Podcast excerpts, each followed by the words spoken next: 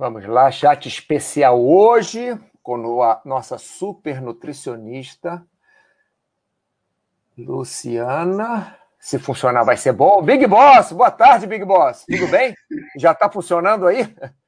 Ó. Bom, primeiro teste aqui. Funcionou. Vamos ver o outro teste. Vamos ver se o YouTube. Ah, tá funcionando. Excellent connection. Eu gosto disso. Gosto de ver isso aqui, ó. Excellent connection. Ah, papá. Papá. Muito bem. Muito bem. Chat especial com a nossa super nutricionista Luciana hoje. Boa tarde, Big Boss. Boa tarde. Ó, o chat mais esperado do ano. É, tá vendo, Luciana? Tá vendo? Estou vendo. Boa tarde, Tiago. Funcionando perfeito, beleza. Isso que eu gosto de escutar, funcionando perfeito. Chanchua, boa tarde. Vai ser top o chat, sim, imagina. Luciana está preparando esse chat desde que ela entrou na Baster.com há sei lá quanto tempo. Então, é brincadeira, pessoal. é que ela agora está com um computador bom, então está podendo fazer chat com a gente. Mestre Sardinha, boa tarde. Chat muito aguardado. Isso, chat muito aguardado. Pessoal, deixa eu explicar para vocês como é que vai ser o chat hoje. Como é, nós sabíamos que íamos ter várias perguntas, nós abrimos esse tópico aqui, né, no, no, no outro dia. É, chat Nutrição com a Luciana, segunda-feira tal, há mais ou menos uma semana, tem um pouco menos de uma semana.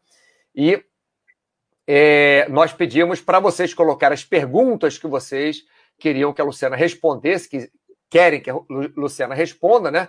E quando chegaram a, quando chegou mais ou menos umas 30 perguntas, nós fechamos aqui o tópico. Então, as perguntas que vocês fizerem, o que eu posso fazer é tentar falar alguma coisa sobre elas para vocês, mas vamos seguir esse, esse, esses tópicos aqui, né? essas perguntas que a Luciana é, é, é, já sabe que vamos perguntar para ela, né? que já foram perguntados para ela. Tudo bem, Luciana?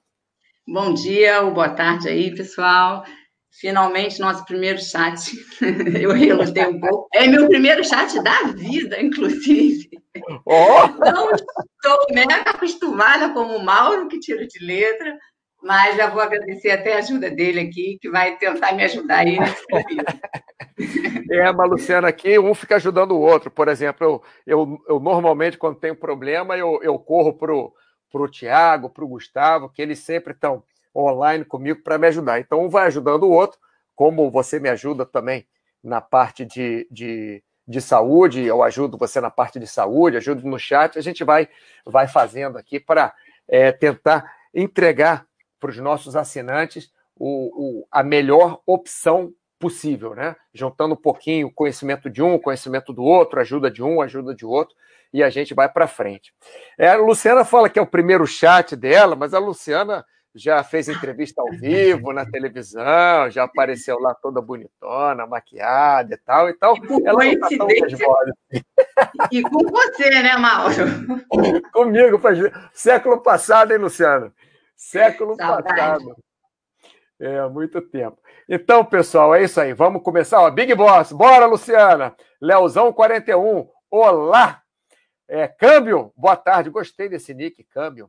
É, Light, vai ser maravilhoso o chat. Bom, Luciana, mesmo se o chat for ruim, agora já ficou maravilhoso com tanta elogio aqui. É, vamos começar então o nosso chat. Primeira, primeira pergunta de O Corredor. Gostaria de saber se toda gordura animal faz mal à saúde. Exemplo: consumo de bacon, consumo de carne vermelha no almoço uma vez por semana e com alimentação balanceada nos demais dias. Abração e valeu. Luciana, contigo. Então, corredor, a gente falou outro dia até sobre a questão da gordura saturada, né? Saturada é o vilão, é um veneno e tal. Ela tem a sua importância na dieta, e o problema da gordura saturada é o equilíbrio dela com as outras gorduras, a mono a poli. Então, ela vai estar presente, a gente tem que controlar isso, né? É, de forma que ela só ocupe uma parte desse valor calórico total da dieta, mas ela pode estar presente sem problema. E como ele falou ali, consumo de bacon, carne vermelha no almoço, uma vez por semana, e com o restante da alimentação balanceada, não vejo nenhum problema, não. tá? Eu não vou me prolongar muito também nas respostas para dar tempo da gente responder todo mundo, mas se o pessoal tiver alguma dúvida, depois quiser algum comentário a mais, me manda uma pergunta que eu respondo. Ah, lembrando a vocês, pessoal, Luciana, é, é, sem querer te cortar, mas já cortando, é, se vocês quiserem que a Luciane, que a Luciana é, participe aí da sua, da sua nutrição, da sua alimentação, é só vocês acessarem a área de saúde, vocês clicarem aqui no nome da Luciana e fazerem perguntas para ela, tá? Nesse link aqui, quer dizer, nesse link, nessa, nessa página, isso aqui é na nossa página de, de saúde, na área de saúde. Uh, aqui tem meu nome, aqui do lado do nome da Luciana, vocês cliquem no nome da Luciana e cliquem aqui abaixo em perguntas que vocês falam diretamente com ela, sem aquele pessoal chato ficar é, é, participando da conversa de vocês, tipo o Tiago, o Baster, o Gustavo. Então você vai falar diretamente com a Luciana. Luciana, vamos, vamos lá para a segunda pergunta. Olá, Luciana, do Paizão essa. Olá, Luciana, gostaria que você comentasse sobre o tipo de alimentação para adolescentes. Como é uma fase de crescimento acelerado, tem que ter alguma atenção especial a algum tipo de alimento. Eles também pode, podem ter o dia do lixo, como geralmente os adultos têm, tipo sexta-feira da, da pizza, hambúrguer, refri, etc. Então, gente, a adolescência é uma fase já de, né, de um pouquinho mais assim, independência. Então, o, o, jovem começa a fazer escolhas que nem sempre o pai está junto, isso seja em relação à alimentação, em relação a álcool, drogas, que é o, né, a ocupação da gente sempre. E eu acho que o importante nessa fase é a, o jovem já ter tido uma educação alimentar, né, com bons hábitos dos pais, que façam eles entenderem o que é saudável, o que não é, para que eles saibam fazer escolhas daí para diante, mas sempre tendo em vista que, assim, comer é, pizza, hambúrguer, claro que vai comer, isso não tem jeito, isso pode ter, isso tem na, na, na alimentação do adulto, ninguém é de ferro, ninguém vai ficar, assim, 100% do tempo certinho na sua alimentação, Agora, é uma fase de muito crescimento. Os meninos, geralmente, né, ainda tem aquele estirão até os 18 anos, mais ou menos. As meninas, após a primeira menstruação, elas já interrompem o crescimento. Então, nessa fase, uma alimentação com bastante. Bastante não, essa questão de falar de bastante proteína, né? Depende. É a proteína adequada para aquele cálculo que a gente tem que fazer numa dieta certinha. Então, a, a proteína nessa fase realmente é importante, mas todo o restante da dieta também. Eu acho que o mais importante aí é, os pais né, trazerem sempre os filhos o que é o saudável e colocar na cabeça deles que aquele lixo lá, aquele é, hambúrguer, aquela batata frita, ele vai fazer parte, mas não tem que fazer né, parte assim habitual da alimentação. E esse exemplo a gente tem que dar comendo com eles, fazendo uma refeição saudável, comprando produtos mais saudáveis para dentro dos nossos armários né, para que é, o adolescente entenda que aquilo é um extra e não habitual para ele, tá? É, Luciana, é, você você falou agora, né, que a gente a gente às vezes fala bastante, não é não é não é bastante, é o, é o a quantidade entre aspas ideal, né? Ideal, ideal não existe, mas a quantidade mais indicada, vamos dizer assim. É, é, nós é, nós sempre é, na atividade física nós falamos, não, tem que forçar, mas se forçar demais, quebra. Eu acho que a alimentação é mais ou menos isso, né? É, é, é buscar um equilíbrio. Exatamente, porque né, as tentações estão aí. Quem vai para uma festinha e não vai comer nada, isso não existe, né, gente? E assim, a gente não tem mais. Chega essa, essa idade, a gente não tem. Quando é criança, você ainda tenta ter um controle maior, até sobre a roupa que a criança vai vestir, como ela vai, né, é, o que ela vai realmente se alimentar. Mas chega nessa época que tá tudo aí exposto, é o amiguinho, é às vezes você vai para casa de um amigo que a alimentação já não é tão boa, então você também tem que dentro do que tem ali se alimentar. Então não tem como ficar controlando 100% do tempo. O importante é fazer esse equilíbrio, um tempo saudável, maior parte do tempo de uma alimentação saudável e deixar os finais de semana para curtir também. É o jeito. É, eu vou aproveitar que a Luciana está fazendo o chat aqui hoje e também vou, vou perturbá-la um pouco. Ô, Luciana, como você falou que o adolescente você não controla tanto, mas a criança você pode é, controlar melhor, né? Você acha que é legal a criança, desde, desde pequena, você acostumar ela a comer comidas saudáveis ao invés de acostumar com, com porcaria? É, para ela acostumada, assim, sei lá, é, ser mais fácil no futuro? O que, que você acha? Não, com certeza. Inclusive, essa introdução alimentar, né, lá no iníciozinho mesmo, já começa por aí.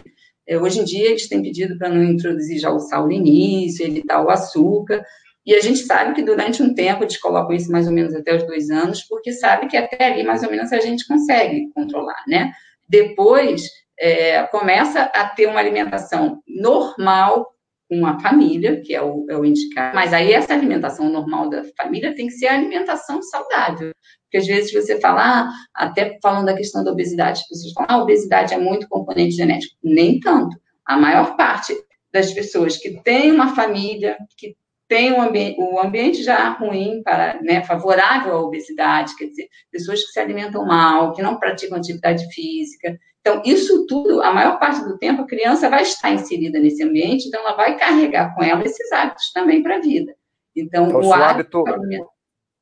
Se, o hábito da, se o hábito da família for ruim, esse hábito vai hábito vai passar para a criança, né? Isso, e aí as pessoas acabam associando isso, ah, é um fator genético. É genético até um certo ponto, mas o, o ambiental favorece muito mais, isso as pesquisas já mostram até. É aquele ambiente todo que propicia a, uma, a obesidade, entendeu? E aí o exemplo tem que vir do pai, desde cedo, com a, mesa com sempre com legumes, com verduras. É claro que a criança no início tem alguma barreira, mas você tem que insistir aos poucos, você tem que dar o exemplo. E isso funciona muito bem. As crianças têm um, um, um, aprendizado muito bom. Quando você faz algum trabalho com crianças, geralmente elas absorvem muito bem esses ensinamentos de alimentação e isso tem que partir de casa, sim. Ótimo. É, Luciana, deixa eu voltar aqui na pergunta anterior, só porque é, eu mesmo tenho uma dúvida, que talvez outras pessoas tenham.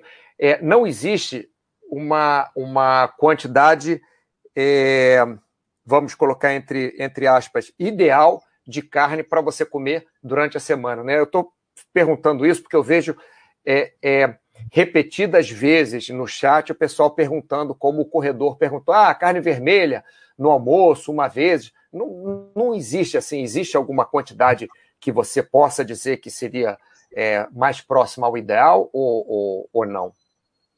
Não, assim, o que acontece é até o, o que, o pessoal associa a carne vermelha mais a preocupação é, é geralmente com relação à, à gordura saturada, né?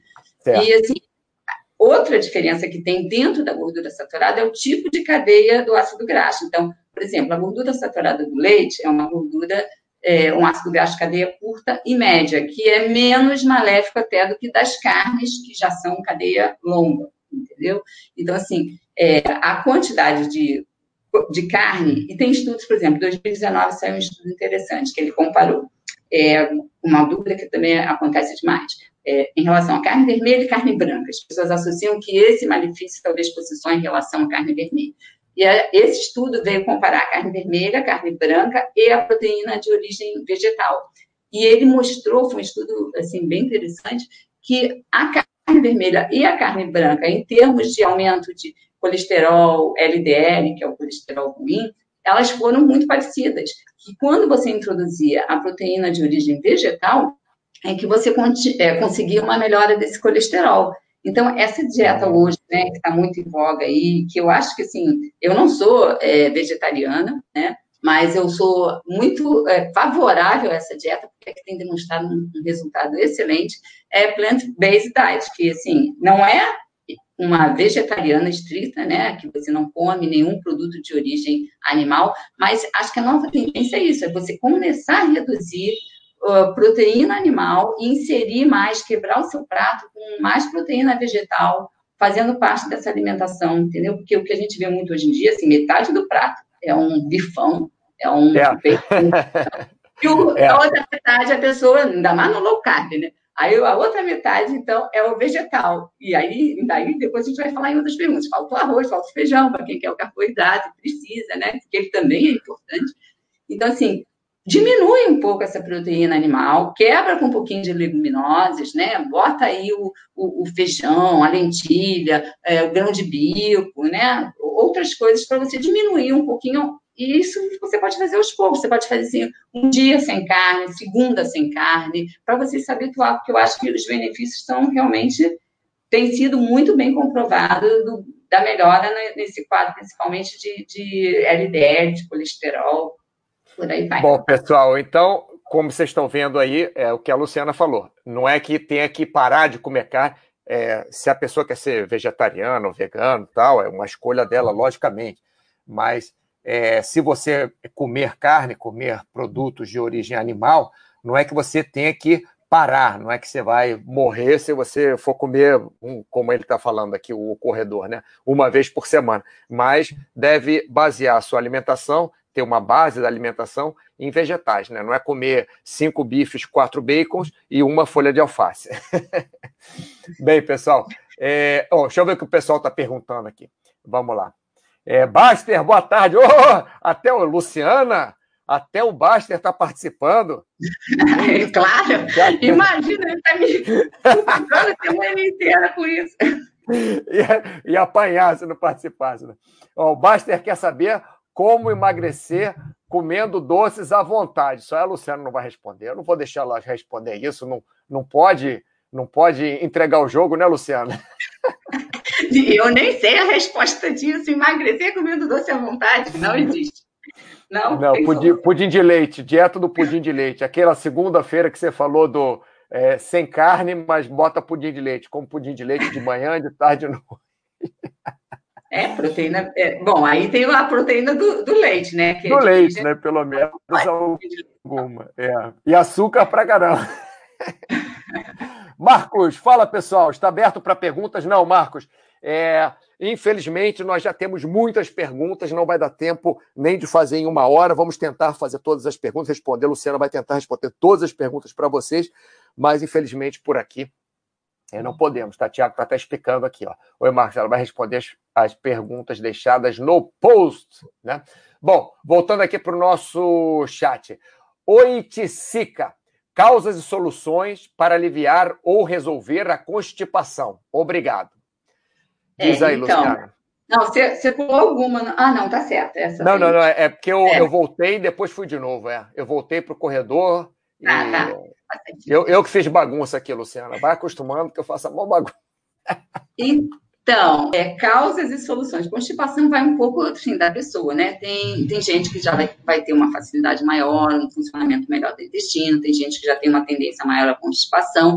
Mas, assim, aí você tem que pensar em várias coisas para contribuir para que a constipação né, melhore e seja resolvida. Então, a principal é a quantidade de fibra da dieta. Você tem que ter fibra na dieta para que ela funcione Exercício físico, que as pessoas não, às vezes não associam tanto, mas é muito importante para ajudar nesse peristal, peristaltismo, né, que é esse movimento todo de intestino. É, a quantidade de água, que a gente já falou também aqui várias vezes, as pessoas esquecem de beber água, e a água também vai contribuir para amolecer as fezes, para que ela saia com mais facilidade. E a pessoa criar até um hábito, assim, de ir ao banheiro sempre no mesmo horário, tentar é, mastigar bem os alimentos, né? Tem to, é, é, são vários, várias medidas que você tem que tomar para ajudar a resolver isso, mas com certeza a fibra é a principal dela. E quando a pessoa, às vezes, é, mesmo assim, não consegue, a gente pode tentar aquela aguinha de ameixa que a gente né, indica para as pessoas, ou então em, começar com uma colher de farela de, farela de trigo pela manhã, que é um, a parte do trigo que é fibra mesmo, que é retirada com o refinamento, se você está comendo uma mão e coloca uma colher daquele farelo de manhã, aquilo ali é fibra pura. Então, assim, começa com uma colher, se você vê que não está funcionando, você aumenta para duas. Agora, são N produtos que a gente pode estar tá colocando aí na dieta para melhorar essa questão de fibra, porque o brasileiro, ele ingere menos fibra do que deveria né? Assim, a quantidade de fibra na dieta do brasileiro geralmente fica abaixo do que é o recomendado. Então, assim, tem que comer legumes, comer vegetais, tem frutas, é, aí entra chia, né, amaranto, tanta coisa que a gente tem, que além da questão da fibra, vai trazer outros nutrientes e tem que somar isso tudo para conseguir tentar resolver o problema, não tem jeito.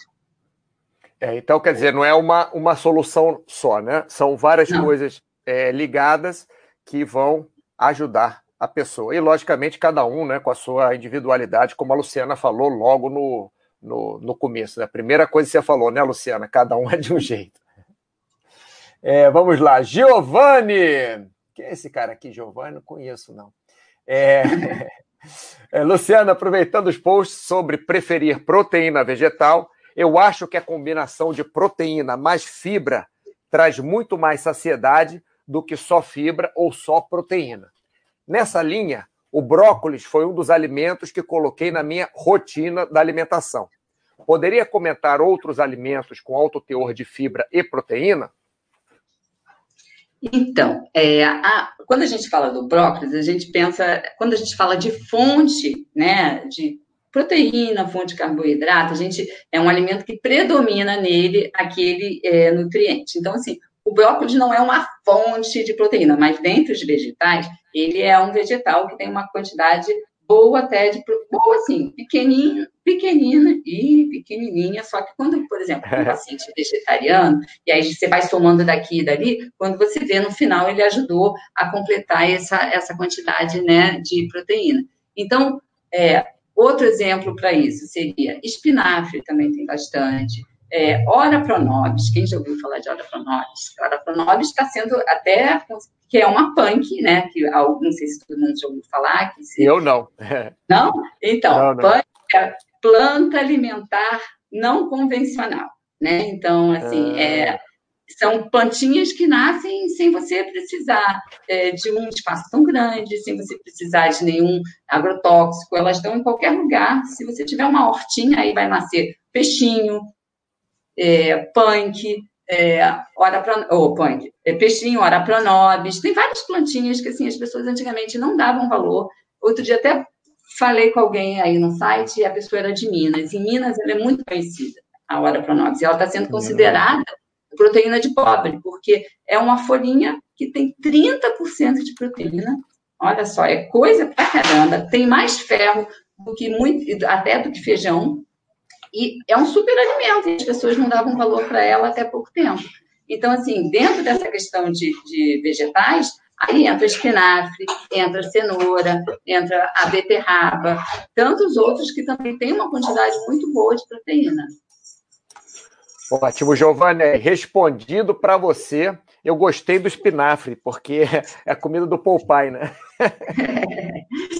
couve também, tá? Não é só espinafre. Se pensar nas, nos folhosos, couve, espinafre, é, a rúcula também tem um, uma quantidade boa, né? E aí, se for para cenoura, beterraba, ou que aí já é legume, não são folhosos, mas o importante aí para o Giovanni é ele não ficar só no brócolis, né, gente? A alimentação não tem que ser uma coisa assim monótona. Você não pode focar naquele alimento o, o, ideal é que haja o maior colorido possível, maior variedade na alimentação, para que você absorva esses compostos bioativos que são bem diversificados de acordo com a cor, é, de acordo com a cor do alimento, né?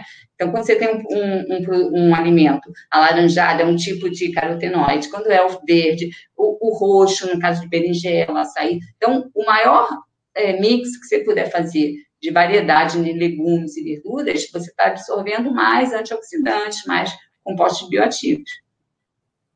Muito bem. Antes de ver o que, que o pessoal está escrevendo ali, mais uma pergunta. Patovara. Bom dia, Mauro Luciana. Por favor, falem um pouco sobre alimentos que ajudam no combate à insônia. Ô, Luciana, posso começar a falar desse aqui? Eu imaginei que você ia querer falar. Para mim é o seguinte: bate um pratão de sorvete com sucrilho Tô brincando, pessoal, porque é porque chocolate é uma coisa que me deixa é, tão tranquilo assim que mas, mas não estou indicando chocolate para ninguém. Não, porque é contigo, Luciano. O meu, a minha função é comer chocolate. A sua função é explicar o porquê. Diz lá.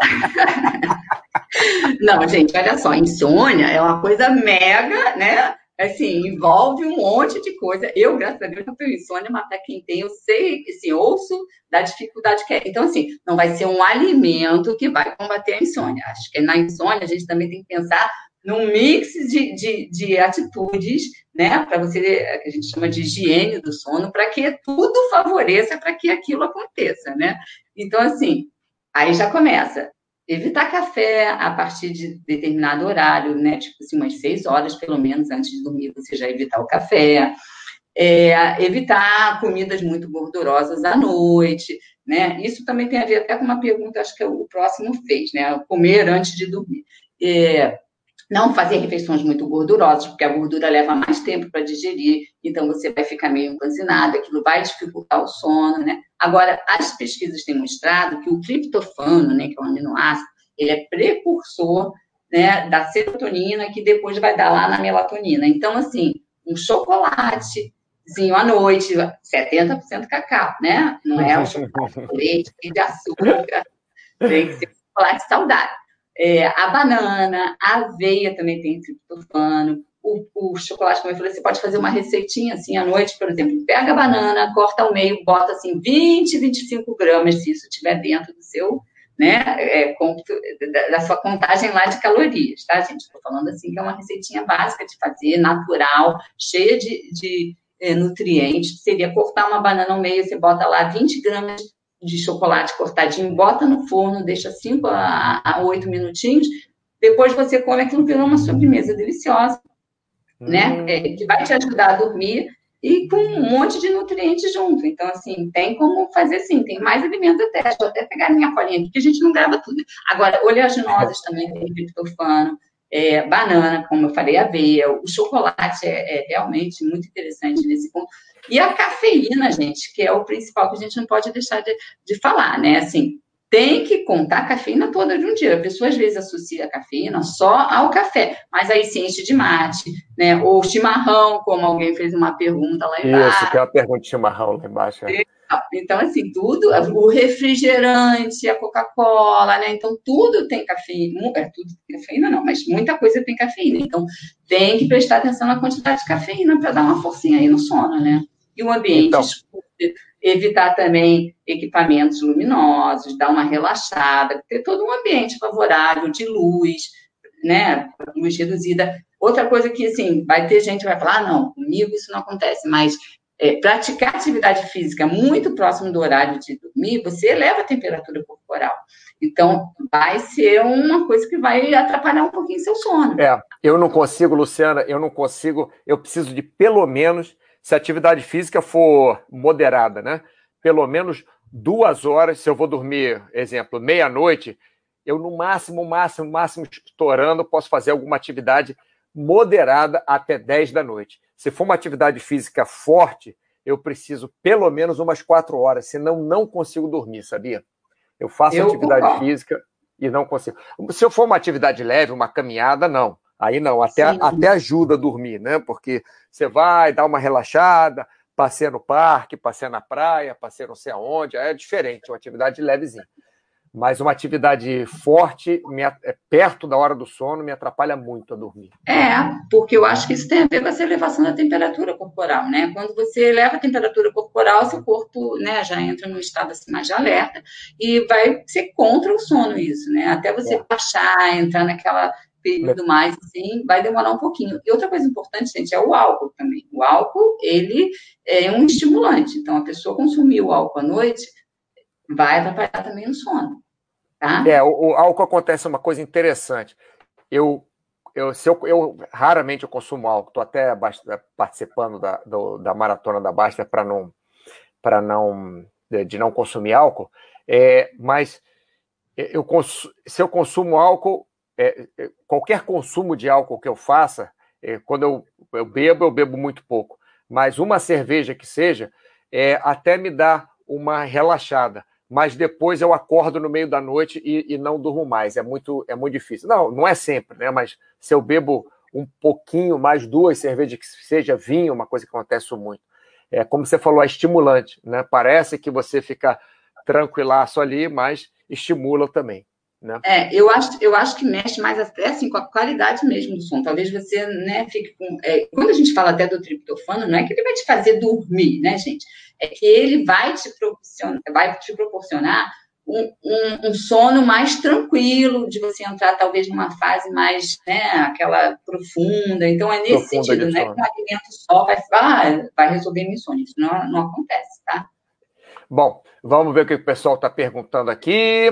Tá falando. Big Boss, eu amo Ora Pronobis na omelete. Ó, uma nova forma de comer o que eu nem sei o que, que é. Ó, o Ora Pronobis é uma plantinha sem gosto, assim. Ela, ela vai tomar gosto do que você botar junto com ela. Ela não tem, sabe? Não, não tem sabor específico. Então, assim, você pode botar no omelete, você pode é, fazer ela refogadinha, tipo couve, e temperar com alho, né? Com cebola, botar o azeite. Então, assim, é proteína, é fibra pra caramba, e agora, como está assim, entrando mais na modinha, antigamente você conseguia ela baratinha, filinha de orgânico e tal. Agora o pessoal já está até começando é, a ver que está entrando na moda, que o pessoal está procurando, já está começando a subir um pouco. Mas é, tem muito estudo sendo feito com ela, tá? É uma planta, assim, promissora. Tá vendo? O Big Boss falou que você é, revelou agora a localização dele. Ô, Big Boss, todo mundo sabe que você é de Minas Gerais, não, não precisa a Luciana falar. Ah, foi ele que comentou, então, na Hora Pronobis, que tinha até um, um evento é. lá que, com mil preparações. Eu até queria aprender umas receitas, mas eu conheci ela há pouco tempo também, só provei há pouco tempo. Agora dá para você é. botar né, no, no macarrão, para quem está comendo, e dar uma enfeitadinha, tem muita opção para você fazer. Ó, que legal, então é, é, bom que não tem gosto de nada, então você pode colocar, né? Mário Sam, 1977, ora pronobis era alimento fundamental nos tempos da escravidão. Tá Olha só, informação para vocês. Vamos lá, voltar aqui para as perguntas. Sentinela, na linha do Patovara, o que comer à noite antes de dormir? Ô, Sentinela, já vou dizer para você, come chocolate. Não, estou brincando. Fico meio perdido. Tenho uma alimentação saudável, pratico esportes e não tenho intolerância a nenhum alimento. Então, o que comer à noite antes de dormir? Então, quando ele fala assim, o que comer à noite antes de dormir, fica uma coisa muito ampla, né, gente? Porque, assim, Sim. quando a gente calcula a dieta para uma pessoa, a gente vai distribuir isso ao longo do dia.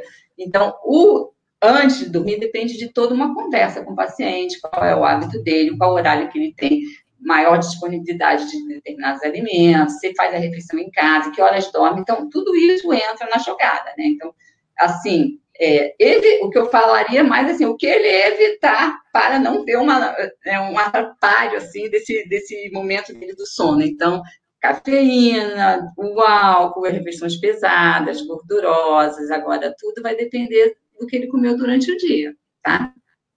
É, mas assim, durante, é, antes de dormir à noite, é, vou, vou colocar minha, minha experiência aqui, tá, Luciano? Sempre no, no, no chat, que você já, já, já escutou alguns e tal, eu, eu gosto de colocar experiências, é, minhas experiências, até para o pessoal, porque o pessoal fica escutando a gente, Luciano, aqui, e acha que a gente é diferente, que a gente funciona diferente, que tem um metabolismo diferente, mas todo mundo é igualzinho, todo mundo tem é, gosta de alguma comida que não deve comer muito, é, ou tem dificuldade de comer alguma comida que é mais saudável. Eu, é, eu gosto de comer alguma coisa é, é pouco antes de dormir. Se eu como muito, uma quantidade grande de qualquer coisa, eu tenho dificuldade de dormir. É, mas eu gosto também de comer um pouquinho que seja de carboidrato. Uma época eu comia só assim alguma prote, proteína com, com é, com salada, é, se ficar com a barriga vazia também, ou, ou, ou comer muito pouco, é, você acha que pode atrapalhar no sono, Luciano? Que é uma coisa com que aconteceu certeza. comigo, né? Com certeza. Na verdade, assim, tem um ramo da nutrição até agora, que é crononutrição, né? E o que, que eles avaliam nisso? É, como deve funcionar uma dieta ao longo do dia. Então, já já é sabido que sim, a principal refeição, onde a gente deve concentrar até um maior empenho, né, até a quantidade maior de calorias e tal, seria o café da manhã, e isso vem reduzindo ao longo do dia. Então, é, um almoço também, então você faz um café da manhã muito bom, come razoável no almoço e vai diminuindo isso ao longo do dia, só que assim, não é para deixar de comer à noite, não, é, não tem essa coisa, ah, evitar carboidrato após 18 horas. Não é bem assim, é para você não se entupir de carboidrato, porque é um momento que depois você vai deitar e talvez aquilo vai ficar acumulado se você não teve um gasto, né? Aí entram outros, outros fatores no meio. Mas assim, você comer um pouco de carboidrato vai te ajudar, inclusive, a ter uma noite melhor de sono, sim. Concordo também com você, Mauro tem que ter um pouquinho de carboidrato. Ótimo. Isso aí, nada de, de radicalismos, né? É, quer dizer, não, não, há necessidade. Lógico, se você comeu durante o dia é, bem, né? como até, não sei quem, quem falou assim, é, não é um pouquinho de carboidrato que vai fazer tão mal para você. Vamos lá, passando. Ah, oi, Ticica, novamente. Giovanni, além de incluir mais fibras, uma coisa que tento habituar é mastigar mais vezes. Percebo que favorece a saciedade e melhora a digestão e conforto pós-almoço.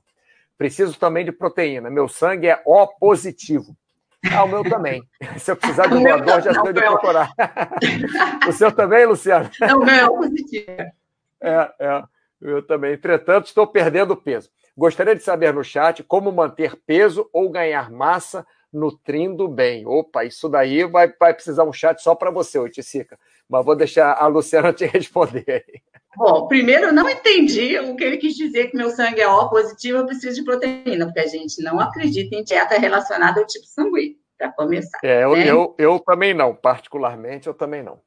Eu não acredito. Então, assim, é, mastigar mais vezes, ok, a nossa digestão não começa só no estômago, ela já começa na boca, quando a gente já, a, a, a saliva começa a atuar e quebrar determinados né, tipos de, de nutrientes, então mastigar, ok, fibra sempre, tudo certo. Agora, quando ele pergunta, é, estou perdendo peso, aí você tem que analisar por que, que você está perdendo peso. Você está ingerindo menos do que você precisa, você está gastando mais, então não tem como eu dar essa, essa resposta assim de uma forma tão específica, né?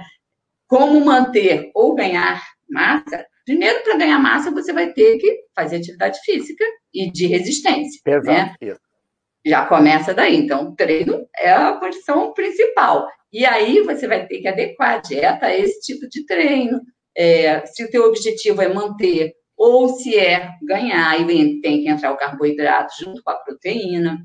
Então, fica muito, assim, abrangente para falar, né?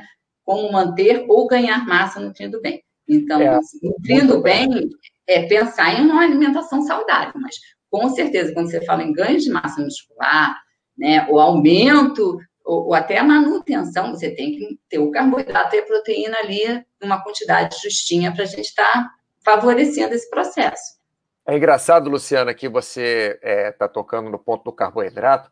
Eu vejo muita gente se entupindo de proteína e falando: é, não, não vou comer carboidrato que eu não, que eu não quero engordar, mas vou comer proteína para ganhar massa muscular. Aí não funciona, né? Porque fica uma, uma, uma refeição cambeta, né?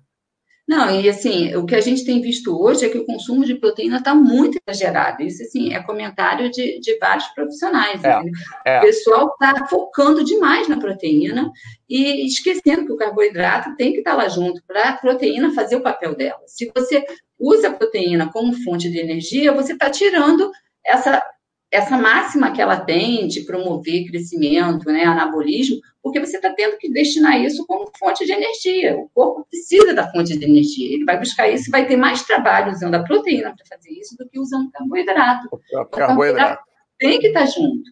Né? Inclusive, assim, entra aquela questão que tem outras perguntas de pré e pós-treino e tal. Então, assim, é, o carboidrato, para quem quer ganhar massa muscular, tem que ter carboidrato para proteína e para o seu papel principal, que é a plástica, que é crescimento, que é multiplicação celular, tá? Muito bem. Antes de eu entrar aqui nas perguntas do Pituca Menezes, porque vamos ter que fazer um, um, um apêndice do chat só para ele. Deixa eu ver se alguém está falando alguma coisa aqui. Vamos lá. A Manuela, boa tarde, chat top. Muito obrigado, Manuela. Professor Carlos Bruno, tudo bem, Carlos Bruno? Tudo certo? Feliz que você está aqui com a gente. É, vamos lá, voltar então. Agora, é, apêndice Pituca Menezes. Uma é parte ele. do chat é ele. Tem quantas perguntas? 25? Não, mais ou menos, um pouco menos. Vamos lá, primeira pergunta. Como é que você quer fazer isso, Luciana? Quer responder tudo ao mesmo tempo ou vamos uma por uma? É, então, o que a gente é que as pessoas acham, né, que você tem que comer exatamente antes de treinar e sair correndo do treino e tomar logo o seu, sei lá, para quem toma whey protein, né, para quem usa os seus suplementos. E é, o que a gente sabe hoje em dia que esse anabolismo, é, isso já é fato, ele dura 48 horas. Então, assim, não tem essa necessidade de sair correndo para buscar o alimento, porque você está na academia ainda ali, você tem que tomar o seu shake. Né? O, o, o, que você faz ao longo do dia com a sua alimentação, o sono, tudo isso vai contar para que você tenha um treino eficiente. Então, a água que você bebe, se você está ingerindo água, né, na quantidade ideal. Então, o pré-treino, o pós-treino, eles Depende, tem pessoas que vão até falar assim: ah, eu não preciso, eu tomei meu café, eu espero não sei quantas horas e vou treinar tranquilamente. Ok, não tem problema. Tem gente que precisa daquele apoio, assim, logo no pré, né? E, e no pós, também o ideal é que você faça uma refeição, mas não precisa ser em forma de suplemento, isso pode ser em, em alimentos. Esperar, esperar você chegar em casa para fazer a sua refeição, né? Focada em alimentos e não em suplementos. E tudo isso vai contribuir para esse essa janela, né? Ela acontece durante um tempo. Não é só naquele minuto inicial ou no final do treino. Então, tudo que você faz no dia anterior, no seu sono, como você se alimenta. E outra questão que as pessoas pensam também, às vezes, é de priorizar a proteína só nesses momentos. Não é. Já está comprovado que a proteína ela tem que estar distribuída ao longo do dia. Não é só aquela refeição no pós ou pré que ela vai estar. É, é melhor você distribuir essa proteína durante o dia do que colocar muita quantidade, você não vai absorver aquela quantidade toda numa refeição só. Então, isso é, tem isso, que estar. Isso entra naquele negócio do, do, do whey protein, que o pessoal acha que tem que tomar.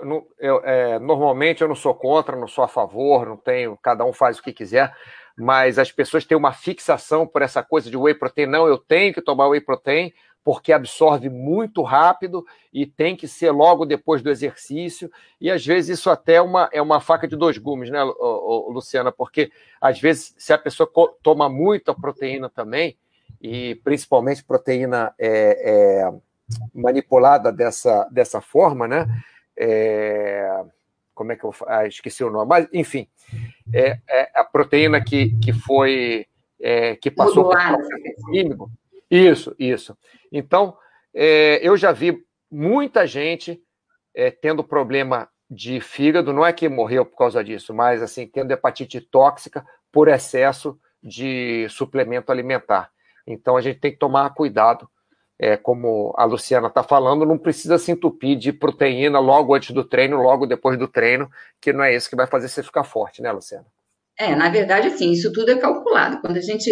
Né, e depende do objetivo, do esporte que a pessoa pratica, se a intenção dela é promover o anabolismo, né, com crescimento, hipertrofia e tal. Então, você vai ter uma quantidade X de proteína por quilograma de peso. Se a intenção da pessoa é só uma manutenção, isso também já muda. Então, isso tudo é calculado, né? Quando você vai na nutricionista, ela vai fazer todo um recordatório do que você ingere, do que você precisa, e vai estar tudo ajustadinho. E, assim, você entrar com um suplemento é quando você realmente não tem condição de, com o alimento, completar aquilo que você precisa. O que a gente vê é que existe toda uma indústria né, em volta disso, aquela coisa rápida do whey protein que está ali. Mas você consegue uma alimentação um resultado bom, né, com a, com a hipertrofia, com, com ganho de massa magra e tal, com alimentos somente. Você não precisa partir para o suplemento. Agora, o suplemento ele é a cereja do bolo. Quando você faz um monte de coisa ali certinha e tal, e de repente você não tem um tempo, você sai de um, de um, de um, da atividade física, tem uma vida corrida e tal. Então, ele pode entrar para complementar alguma coisa, mas a prioridade vai ser sempre buscar isso através do alimento. Né? Ótimo, Luciana. Vamos lá. É, suplemento Pituca Menezes, é, aba Pituca Menezes especial aqui. É, treinar em jejum é uma boa ou furada? Sair da cama e já ir para o treino. Tem alguma contraindicação? Ixi, olha só, essa é uma pergunta que... Essa pergunta, o pessoal, então, de jejum intermitente... Isso, isso vai falar que não, eu faço jejum, vou treinar e tranquilo. É, até o dia assim, que fica todo de cabeça no chão, mas vai lá. Fala é um perigo, então, assim, é um perigo. A hipoglicemia ela pode acontecer sim, né? É uma preocupação que a gente vai ter. E com certeza não é o indicado para quem está pensando em ter um crescimento é, de massa magra, de hipertrofia, não vai funcionar dessa forma, né? Então, assim, o, o, aí entrando na questão até do jejum, ele tem as suas os seus benefícios para a saúde, não estou falando disso, só que eles, eu, assim como o jejum, a cetogênica, né, são estratégias alimentares que a gente usa por um período de tempo, quando a gente tem alguma questão ali para resolver. É uma resistência insulínica, que você quer mudar a via metabólica, que você quer tirar o paciente do platô. Então, são estratégias que vão dar um, um, né, um start no corpo para ele falar, ih, mudou alguma coisa aqui, eu tenho que reagir de uma outra forma, para tirar ele daquela acomodação. Mas, assim, eu particularmente acho muito perigoso a pessoa treinar em jejum, dependendo, claro, do tipo de treino que ela vai fazer. Se for uma atividade longa, então, que envolve, assim, um risco, né, de um tombo, de você estar exposto, como é o ciclismo até, né, eu acho, é, assim, muito arriscado. Não, não é, eu, tam eu, também acho furado, ainda mais que Pituca Menezes e Peteco Menezes é, fazem, fazem ciclismo, né? Ah, é, então, é, enfim, eu, então eu, eu, não é, indicaria. Porque, assim, pode é. funcionar durante um tempo, mas também pode não funcionar. Não e quando não funcionar, aí já, já foi o estrago. É, porque se é para acordar e fazer alguma yoga, não é aquela yoga pauleira, não, mas é uma yoga leve, um alongamento é uma coisa. Agora, você Sim. fazer um, um, treinamento, eu, eu concordo em gênero, número e grau com a Luciana. Vamos lá. E se, e se você for ver, vai, Ô, Mauro, se você for ver, vai até contra essa questão da crononutrição. Quando a gente prioriza, né? Quando Sim. o organismo está mais ávido, assim, por alimento, que é na parte da manhã e tal, você está indo contra essa crononutrição, que é o nosso relógio biológico. Então, assim, até por esse ponto, eu não, não acho uma coisa, assim, não recomendo. É, também não acho legal, não. Vamos lá, continuando com o nosso adendo Pituca Menezes, a pergunta número 45 dele. Existe algum alimento que ajuda no combate às dores no esporte? Esse aí e... quer ser um druida, né? Esse então, o pessoal quer assim, quer comer doce, não quer engordar, quer fazer esporte, não sentir dor, né? É. A dor vai existir, não tem jeito. Se ela existiu ali, é porque você rompeu fibra. Aí o, o Mauro é melhor para falar disso do que eu, né, Mauro? É, a dor, a dor, no esporte, é, é, a base do nosso corpo é que eu vi um, um um, um, dessas, um desses estudos falando de reposição de célula e tal, não sei o quê, é, era sobre câncer, não era sobre esporte, né?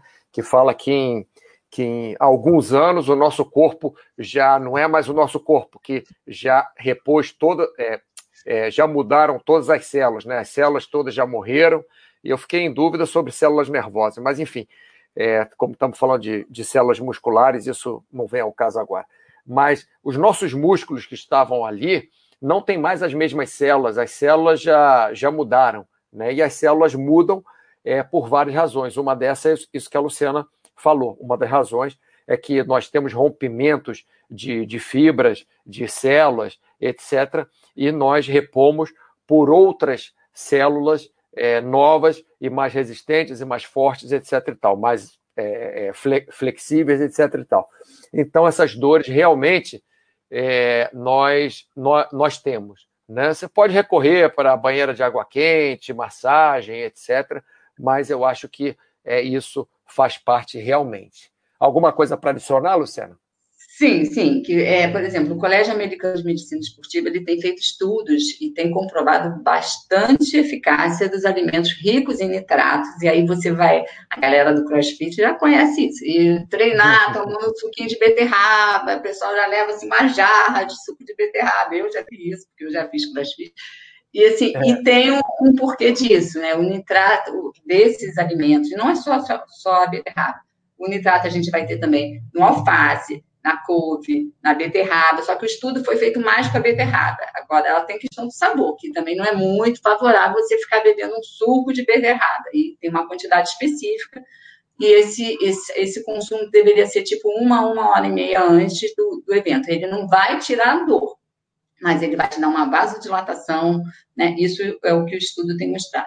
Uma vasodilatação maior e uma resposta ao esporte melhor, assim, com é, uma recuperação um pouco mais rápida, né? Então, de repente, você fazer um pré-treino com suco que leve couve, é, o, a beterraba, e bota um pouquinho de suco de laranja para dar um, né, um, um saborzinho ali, para conseguir ser uma coisa tragável, é, tem, tem sido, assim, comentado nesse sentido, tá? Mas são estudos e com bastante evidência que tem surgido nesse sentido.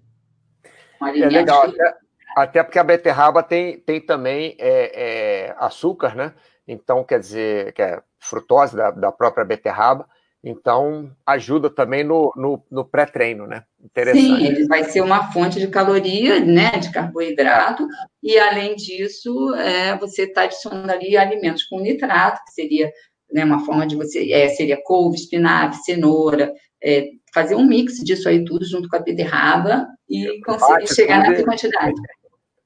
E manda para dentro.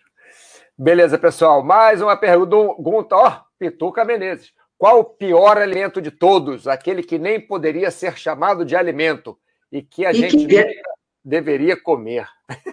E que, graças a Deus, não é chamado de alimento. Para mim, assim, é que na nutrição não tem essa coisa de mocinho e vilão. A gente sabe que tudo vai poder fazer parte, depende da quantidade que você come. Só que, assim, refrigerante, que graças a Deus não se chama alimento, eu não sei nem que nome se eu considero uma coisa abominável. Acho que assim, ninguém deveria ingerir.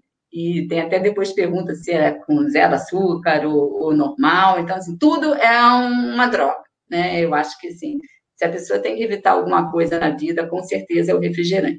Outra questão aí, eu não vou assim, falar é tal alimento, eu acho que é a mistura, essa mistura de carboidrato com gordura, e principalmente gordura trans, que a gente encontra em pizzas congeladas, biscoito recheado, sorvete, né, Mal?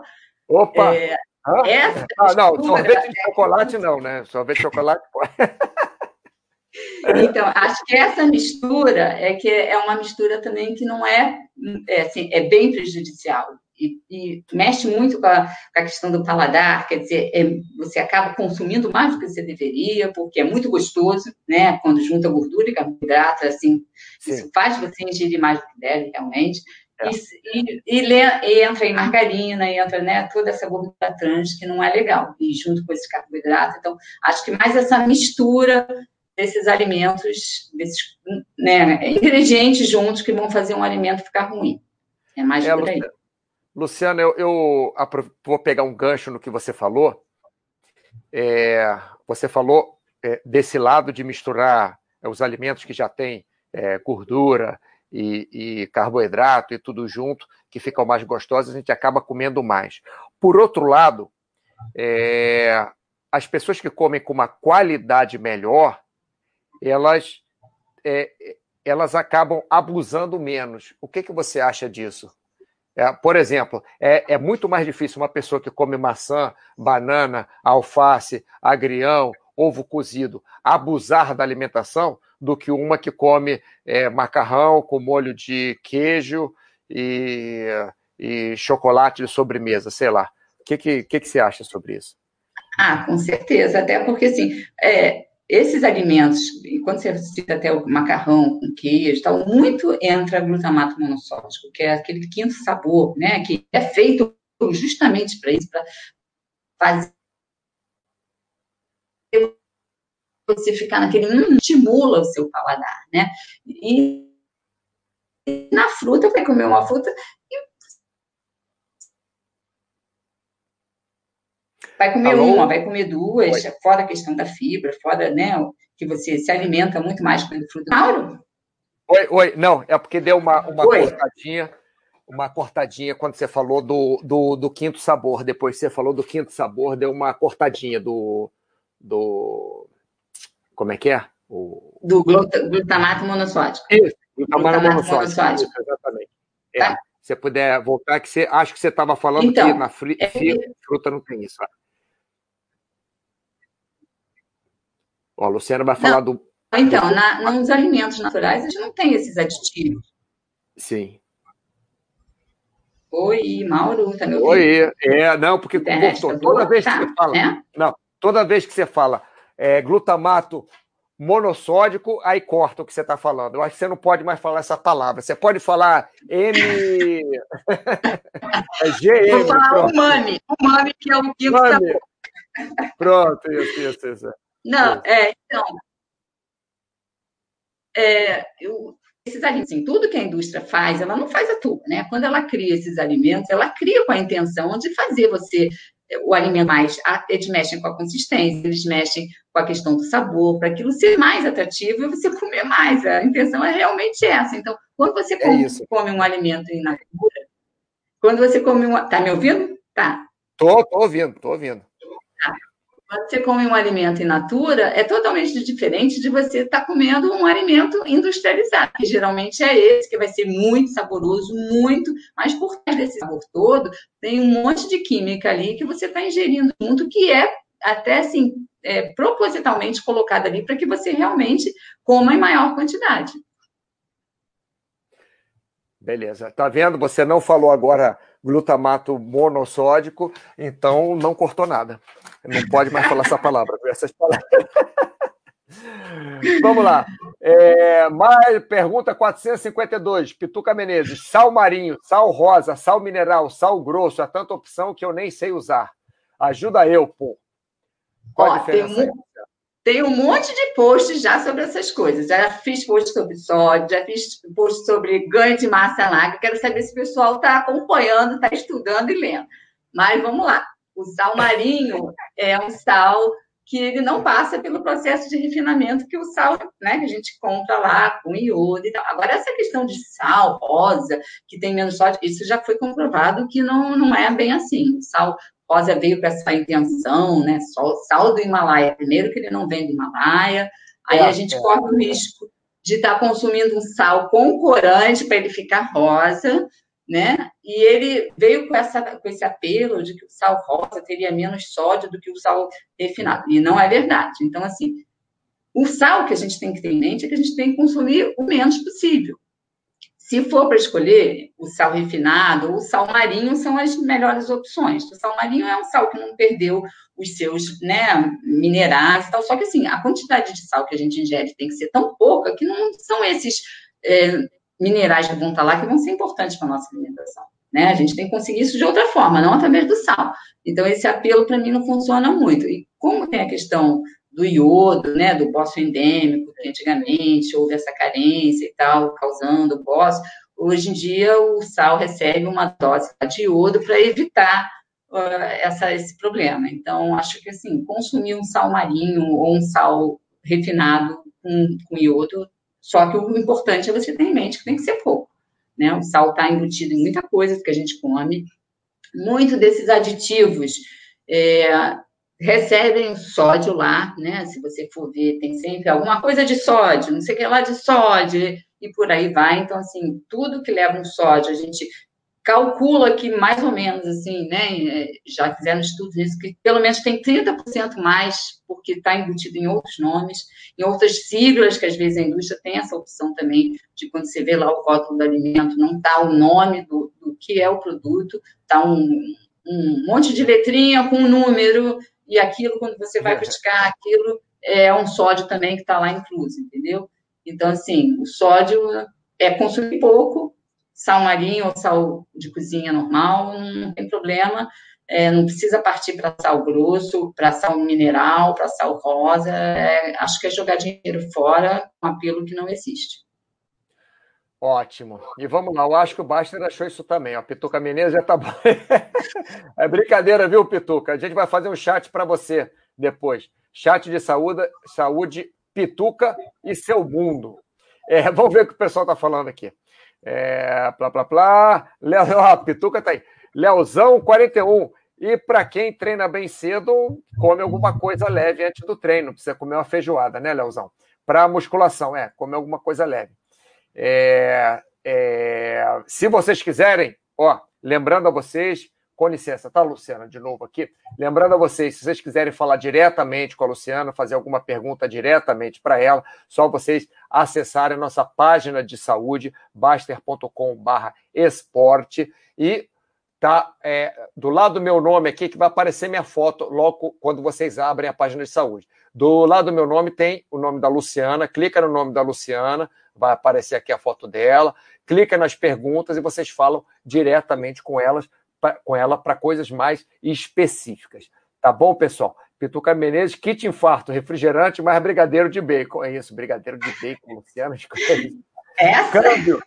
Ótimo chat. Você, você viu o tópico lá, Luciana? Brigadeiro de bacon, nem acredito. Nossa, quase surtei. Eu já pensei na galera indo pro banheiro. Big Boss, pergunta do Pituca número 2373. É, é, o Big Boss, que você não viu todas as perguntas, que a gente, a gente peneirou. Foi mais do que isso. Baster, pessoal, ela só vai responder as perguntas previamente colocadas na postagem. Não vai dar tempo de responder a outra. Ó, a chefe está mandando Já estamos aí. com... Mauro, a gente já está com uma hora de chat. Pela minha anotação, está indo para a décima terceira pergunta. Nossa senhora, é porque eu falo muito. Ó, Pero Vaz, parabéns pelo chat. Cheguei meio atrasado, mas depois eu retomo o começo. Não tem problema. Ô, Luciano, é verdade aqui. É porque a gente. A gente não, você estava respondendo super rápido, mas eu comecei a perguntar um monte de coisa. Mas, Luciana, vamos, você pode fazer mais um pouquinho? A gente não, um para mim, vamos embora, não tem problema. Só, eu, eu, tentei pensar assim, vou responder não, tava, cada pergunta, porque aí vai dar tempo. Rápido. Não, mas isso mas... acontece é porque você vê que você responde rápido, mas eu fico falando sem parar. Não, então... a, a, nutrição é assim, a gente sempre tem alguma coisinha a mais para falar, né, para lembrar, e é, é demorado mesmo, tranquilo. Bom, vamos mais um pouquinho então, a gente vai mais um pouquinho, e se não der para fazer todas as perguntas, que eu acho que não, a gente vai fazer outro chat também, e essas perguntas vão ter prioridade, tá, pessoal? Então vamos lá, mulheres digitais. Aproveitando o tópico do Baster, que deu água na boca, como adquirir a vontade de doces naturalmente. Não falo de substituir por frutas, e sim conseguir mesmo diminuir. Ah, como diminuir, perdão. Como diminuir a vontade de doces naturalmente. É, não falo de substituir por frutas, e sim conseguir mesmo diminuir sem precisar colocar coisas doces na boca, principalmente após o almoço e tal. Uhum. Essa é aquela pergunta, né, capciosa, né, gente? É, vontade de doce, diminuir a vontade de doce naturalmente, naturalmente, não existe, né? O que a gente sabe é que, assim, até conversando com o pessoal mais da área de psicologia e tal, é, o doce está muito associado, claro, à ansiedade. Na mulher, é, principalmente naquele período, né, é, TPM, que, é, que mexe realmente com serotonina, com tudo isso. Então, essa vontade, ela vem aumentada. Agora, diminuir isso naturalmente, sem você substituir por outra coisa, é, é meio difícil. A nossa, a, as nossas papilas gustativas são muito moldáveis. Então, se você começar a reduzir é, o teor do doce que você come, a quantidade, com o tempo, né? Isso aí eu vou falar até um pouco de mim. Eu não como açúcar branco é, desde 14 anos de idade, antes de ser nutricionista, né? E quando eu comecei a ler sobre os, né, os malefícios do açúcar e tal, aquele, aquele, livro que eu não sei se todo mundo conhece, mas Sugar Blues. Nossa, que mete o malho no açúcar, açúcar, né, é um veneno. E aí, ali, eu já era muito ligada em, em malhação e alimentação, então eu cortei açúcar. Aí você, no início, você fica naquelas crises, assim, de abstinência, né? Ai, meu Deus do céu, vontade de comer. Mas aquilo, depois de um tempo que você corta o açúcar da sua vida, ele passa, assim, sabe, despercebido. Você, quando come alguma coisa, você acha até doce demais, porque as suas papilas realmente vão se habituando, isso a gente fala também quando a gente fala da adoçante. A pessoa fala, ah, porque determinado adoçante não, não, não adoça. Que bom que ele não adoça tanto. Então, vamos né, começar a se habituar com um pouquinho menos de doce, porque aí a sua papila gustativa ela vai se acostumar com esse sabor cada vez menos doce. E quando você comer alguma coisa muito doce, você vai até estranhar. Isso é o que a gente espera. Agora, diminuir isso naturalmente, não, não tem uma fórmula para isso. Acho que isso depende de um empenho, de você, às vezes, dar nome aos seus sentimentos. É, essa ansiedade, está com uma ansiedade, né? O, o que está te fazendo ter aquele, aquele momento de ansiedade, uma tristeza? Então chora, não desconta na comida, né? Se você está com. É, acho que é importante você dar nome aos seus sentimentos. Né? Isso é uma conversa que a gente tem às vezes com o psicólogo e acho que funciona muito bem. E você não direcionar para a comida aquele sentimento que você está tendo naquele momento. Então, assim, uma forma que tem de você melhorar isso e até se habituar um pouquinho é bateu aquela vontade de doce, então come um chocolate 70%, né? Ele não vai ser tão doce quanto um chocolate ao leite, e cada vez mais você vai se habituando com um sabor um pouco mais amarguinho, um pouco menos doce, que é o jeito. Agora, eu acho sempre que a, fruta é uma excelente saída para doce, né? Se você está, então, em casa, almoçou em casa e não pode, tá batendo uma vontade de doce, pô, cozinha uma banana, bota uma canela, nem que bote um fiozinho de mel, alguma coisa assim, se for essa questão, sabe? Mas tem como você suprir essa vontade com coisas mais naturais, com coisas, é, com alimentos mais saudáveis. Tem, tem como você partir para essa, opção.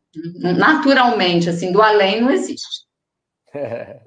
É, eu, eu às vezes faço isso, Luciano. Pego uma banana, coloco canela, boto no micro-ondas um pouquinho e como. Ó, só para você saber, hein, Luciano? Só por causa do chat hoje de nutrição, mesmo feriado, desde sexta eu não como sorvete, nem sexta, nem sábado, nem domingo. Para você ver, ó. Homenagem a você, Luciana, viu? O esforço a, aqui, ó. A gente futuramente vai ter maratona do doce, né? Oh, não, não, essa, essa aí eu vou tirar fé. Não, eu fico aqui uns tempos assim, sem comer doce. Vamos lá, ó. Não, Luciana, Mauro, que eu tô comendo. É, vamos fazer um chat. Ó. É, Rox 11, Pergunta clássica: como reeducar o paladar? Eu acho até que a Luciana falou alguma coisa, acabou de falar sobre isso, né? Foi até interessante. Como sentir prazer em comer alimentos saudáveis? Tentei por diversas vezes e nunca consegui por definitivo. Não sinto a menor vontade, por vezes até um certo desgosto em comer vegetais, frutas, legumes, etc. O paladar é acostumado a doces, chocolates, salgados, carnes, mesmo que grelhadas, o clássico feijão com arroz, mas sem nenhum outro vegetal no prato. Nossa senhora, esse aí é para levar uma bronca da nutricionista. Ele quer que a gente faça milagre na vida dele. Não tem, gente. Não é... tem milagre. A pessoa, se chega um, um, um, paciente, uma criança e fala isso, a gente entende. Agora, um adulto, gente, você quer ficar forte, você vai ter que malhar. Tem dias que você não está afim de ir para academia e você tem que se obrigar a fazer isso, porque isso é bom para você, isso vai é, ajudar no resultado final. E com a alimentação também tem que ser a mesma coisa. Não digo que ele de uma hora para outra vire o plant-based diet, entendeu? Não é isso. é, não, como, como você falou, não é de uma, é, de uma hora para outra, né? Eu, é, eu, eu não conseguia comer alface que me dava ânsia de vômito, sabia? Aí o que, que eu fiz? Eu pegava alface, cortava pequenininho, um pouquinho só, e fui colocando na uma mistura de milho com ervilha, assim, que eu, que eu comia bem, e cenoura eram as únicas, é, os únicos vegetais que eu comia fora fruta. Era milho, ervilha e cenoura. Aí eu botava é, um pouquinho de alface e, e aos pouquinhos aumentando a quantidade de alface, cortadinha pequenininha, assim. Aí acostumei a comer alface mas de uma hora para outra é muito difícil. É difícil, gente, mas assim, a pessoa tem que fazer uma força. A é. nutricionista é. não vai fazer esse milagre por, pelo, pelo paciente, entendeu? Ele tem que entender que se ele quer ter saúde, ele tem que mudar. Olha a alimentação dele. Ele gosta de, é, vamos lá, doce, chocolate, salgados, carne. Aí entra, graças a Deus, um arroz com feijão. Para salvar a vida é. dele. Não, eu também gosto disso, é. Então, assim, é. essa alimentação é uma alimentação pobre em fibra, cheia de produtos químicos, xenobióticos e, né, que só vai fazer mal, aditivos químicos. Então, assim, quer ter saúde, aí vai esperar ficar doente para resolver mudar a alimentação, porque aí vai ter que mudar na marra, entendeu? É. Então, eu acho que, assim, a gente tem que fazer a nossa parte, não existe. É, é difícil, às vezes, tentar, por isso que a gente volta lá atrás e fala na questão da reeducação alimentar. Quando você tem isso de família, em casa, né? A forma como os alimentos são apresentados, isso tudo interfere muito, né? Então, assim, tem como dar uma mascarada, né, gente? Bota, de repente, um omelete, bota lá o espinafre junto do omelete, faz um arroz com brócolis para dar uma, né? É. Bota um pouquinho de salada mais natural, faz um, um starda é, com um, um, vinagrete. Tem como você fazer um, um certo mascarado ali no, no sabor, para não ficar, porque se você é aquela coisa, ninguém faz open bar de alface, mas todo mundo quer fazer open bar de carne, bacon, né? É. Então, assim, é. tem que ter um empenho da pessoa, tem que buscar receitas que você comece a introduzir, mas tem que introduzir, gente, senão não vai ter, não vai ter como ter saúde comendo, se alimentando desse jeito. É, sentir prazer é realmente em, em, comida saudável, realmente é difícil, mas aos pouquinhos a gente não, vai. Tem sim, tem como sentir prazer em comida saudável, gente. Mas assim, tem tanta receita hoje na internet, tem tanto jeito que você tem de fazer as coisas para. Pô, faz um, um, um, mexidão, então, já se a pessoa come o frango ou a carne, faz tipo um, um, não é yakisoba, porque ela não encher de show e nada disso, mas é, pega lá a carne picadinha, bota é, abóbora, abóbora, abobrinha, faz um, mix de vegetais com aquele saborzinho do caldo da carne, entendeu? Já dá uma, uma melhorada na situação. E faz omelete, é, a fruta cozidinha. Eu não entendo assim, acho que tem que ter um pouco de empenho. Não acho tem, tem. Não, eu, eu, eu comecei fazendo exatamente assim como você falou, Luciano. E hoje, hoje em dia eu até gosto de, de, de comer salada. É... Eu acho que o, o, a disposição que a pessoa vai ter depois, a melhora no É, o corpo sabe? pede, isso. Isso, então, acaba é. É, é, o que vai fazer você, pô, que bom, tô no caminho certo, então melhorou, tô, tô me sentindo mais disposto, tô dormindo melhor, o meu intestino está funcionando melhor. Você consegue ver tantas vantagens que não, não tem como, sabe? Eu acho que tem que fazer um esforço, tem que fazer. Muito bem, mais uma aqui, Noct. Arroz e feijão todo dia pode ser considerado saudável? Variando claro. as proteínas e também salada, em média eu diria que 60% das minhas refeições tem arroz e feijão. É, é, é. Depende, 60% das refeições tem arroz e feijão. Poderia esclarecer o que seria um alimento nutritivo e dar alguns exemplos mais comuns na nossa dieta? Falar também dos exemplos contrários ao nutritivo e os mais famosos da dieta do brasileiro. É, é um monte de coisa junto. O arroz com feijão, gente, é, é, graças a Deus o brasileiro tem esse hábito, porque é, o arroz tem aminoácidos essenciais, não todos, e o feijão também alguns. E eles juntos se complementam, então você consegue ali, com a mistura do arroz e feijão, todos os aminoácidos essenciais que a gente precisa. Então é uma excelente mistura, graças a Deus. Se pudesse o arroz integral, a gente ainda agradece mais, porque aí você tá. O arroz branco, né, perde muito da fibra, aí fica muito concentrado em amido e tal. Então, o melhor é que seja um arroz integral e com feijão, ok, uma mistura, ok. Agora, você também não precisa ficar só no arroz e feijão. Você pode ter é, o, o, arroz e um pouquinho do grão de bico, ou a lentilha, ou a ervilha. Você vai misturando, que é o que a gente fala o tempo inteiro, né? A importância da variedade na alimentação. Mas ter arroz e feijão na alimentação tá tudo ok. Agora, sim, a pessoa, outro dia alguém comentou também aí no site, ai, porque eu comia depois, eu cortei o arroz e feijão, porque depois de comer um prato de arroz e feijão, eu dormia horrores. Gente, quanto de arroz e feijão essa pessoa come? Então, assim, depende de quanto você come. Se você comer na quantidade correta, ele não vai te dar essa moleza pós-prandial que a gente chama, né, assim, após a refeição. Tudo depende de quanto você come, com que você come junto, né? A proporção que isso está na sua alimentação. Enquanto assim, ser um alimento, o que, que é um alimento nutritivo? É, é um conceito assim para gente muito amplo, mas para mim um alimento nutritivo é aquele que te traz os nutrientes importantes necessários para te promover saúde. E isso inclui, né, um, uma boa disposição, a, prevenção de doenças. Então, isso é um alimento nutritivo. O alimento nutritivo é aquele o mais natural possível, que é rico em, em vitaminas, nutrientes, que só vai somar para a sua saúde, né? E, no contrário, são aqueles que roubam saúde da gente. E aí entra toda uma gama de ultraprocessados, de refrigerantes, de misturas que as pessoas fazem. Então, assim, a alimentação, ela não é que você tenha que ser o tempo todo tão corretinho, né? Claro que tem aquela questão do 80, 20, você pode ter a maior parte do tempo uma alimentação saudável e dar aquelas fugidinhas de final de semana, que aí é até mais fácil quando você consegue manter isso, você manter o seu peso, né? É, para não ficar sempre naquela paranoia de dieta muito restritiva, porque tem que ficar com a barriga sarada, barriga negativa. Aí você realmente consegue uma barriga negativa, mas a que ponto, a que felicidade você vai ter também com isso? Vale a pena? Então, depende do objetivo de cada um.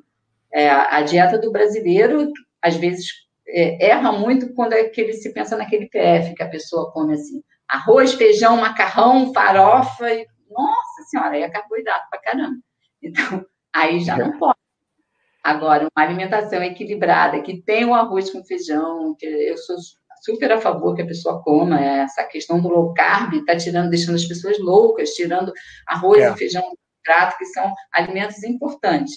Então, tudo tem que ser dentro de um contexto, tá? É, bom, adorei essa tua resposta, Luciana, porque ele coloca que 60% das minhas refeições tem arroz e feijão, mas se ele comer em 60% das refeições dele 5 colheres de arroz e 5 colheres de feijão, é diferente do, do que se ele comer uma colher de arroz e uma colher de feijão, né? Sim. É, é o que você falou, a pessoa fica empanturrada, ah, como arroz e feijão, eu me sinto mal, é, porque comeu muito.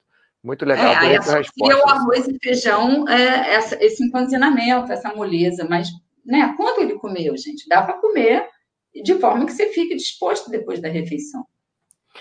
É, eu acho então que você respondeu essa aqui, né, Luciana? Essa, essa do Rox 11 aqui.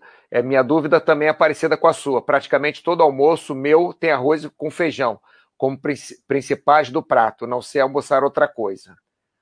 Então, pode comer o arroz com feijão, mas vai ter que ter ali bastante legume, bastante verdura, né? É, se come diz aqui, né, como, como principais, principais do prato, então, do provavelmente... Prato. Aí a gente imagina aquele prato, né, que ocupa quase todo ele de arroz e feijão, e aí entra só duas folhinhas de alface. Então aí também não é legal, né? A gente tem que dosar a quantidade. Muito bem, vamos ver se o pessoal escreveu mais alguma coisa aqui. Ah, ah. Então, passando daqui a pouco a gente vai acabar, tá, pessoal? Mas vamos tentar jogar mais para frente possível. Mário San, Luciano e Mauro, por favor, comentem um pouco sobre feijão. Já comentamos.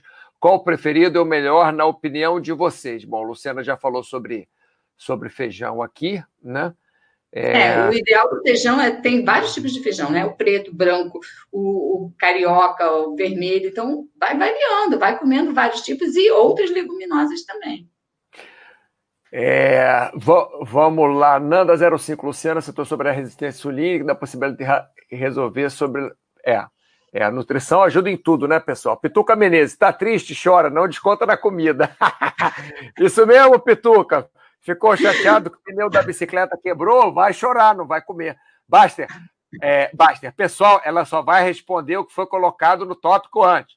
Na próxima, perguntem no tópico. Isso aí, Baster, botar o pessoal na linha. É, Dart Trader. Quantas faltam aí, Luciana, que você já contou? Ah, estamos chegando quase no final, né? É, décima sétima.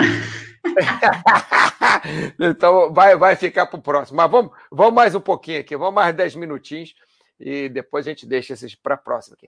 Dart Trader, quais as três maiores sardinhagens em termos de alimentação nos dias de hoje? Bom, eu primeiro tive que buscar né, esse termo sardinhagem.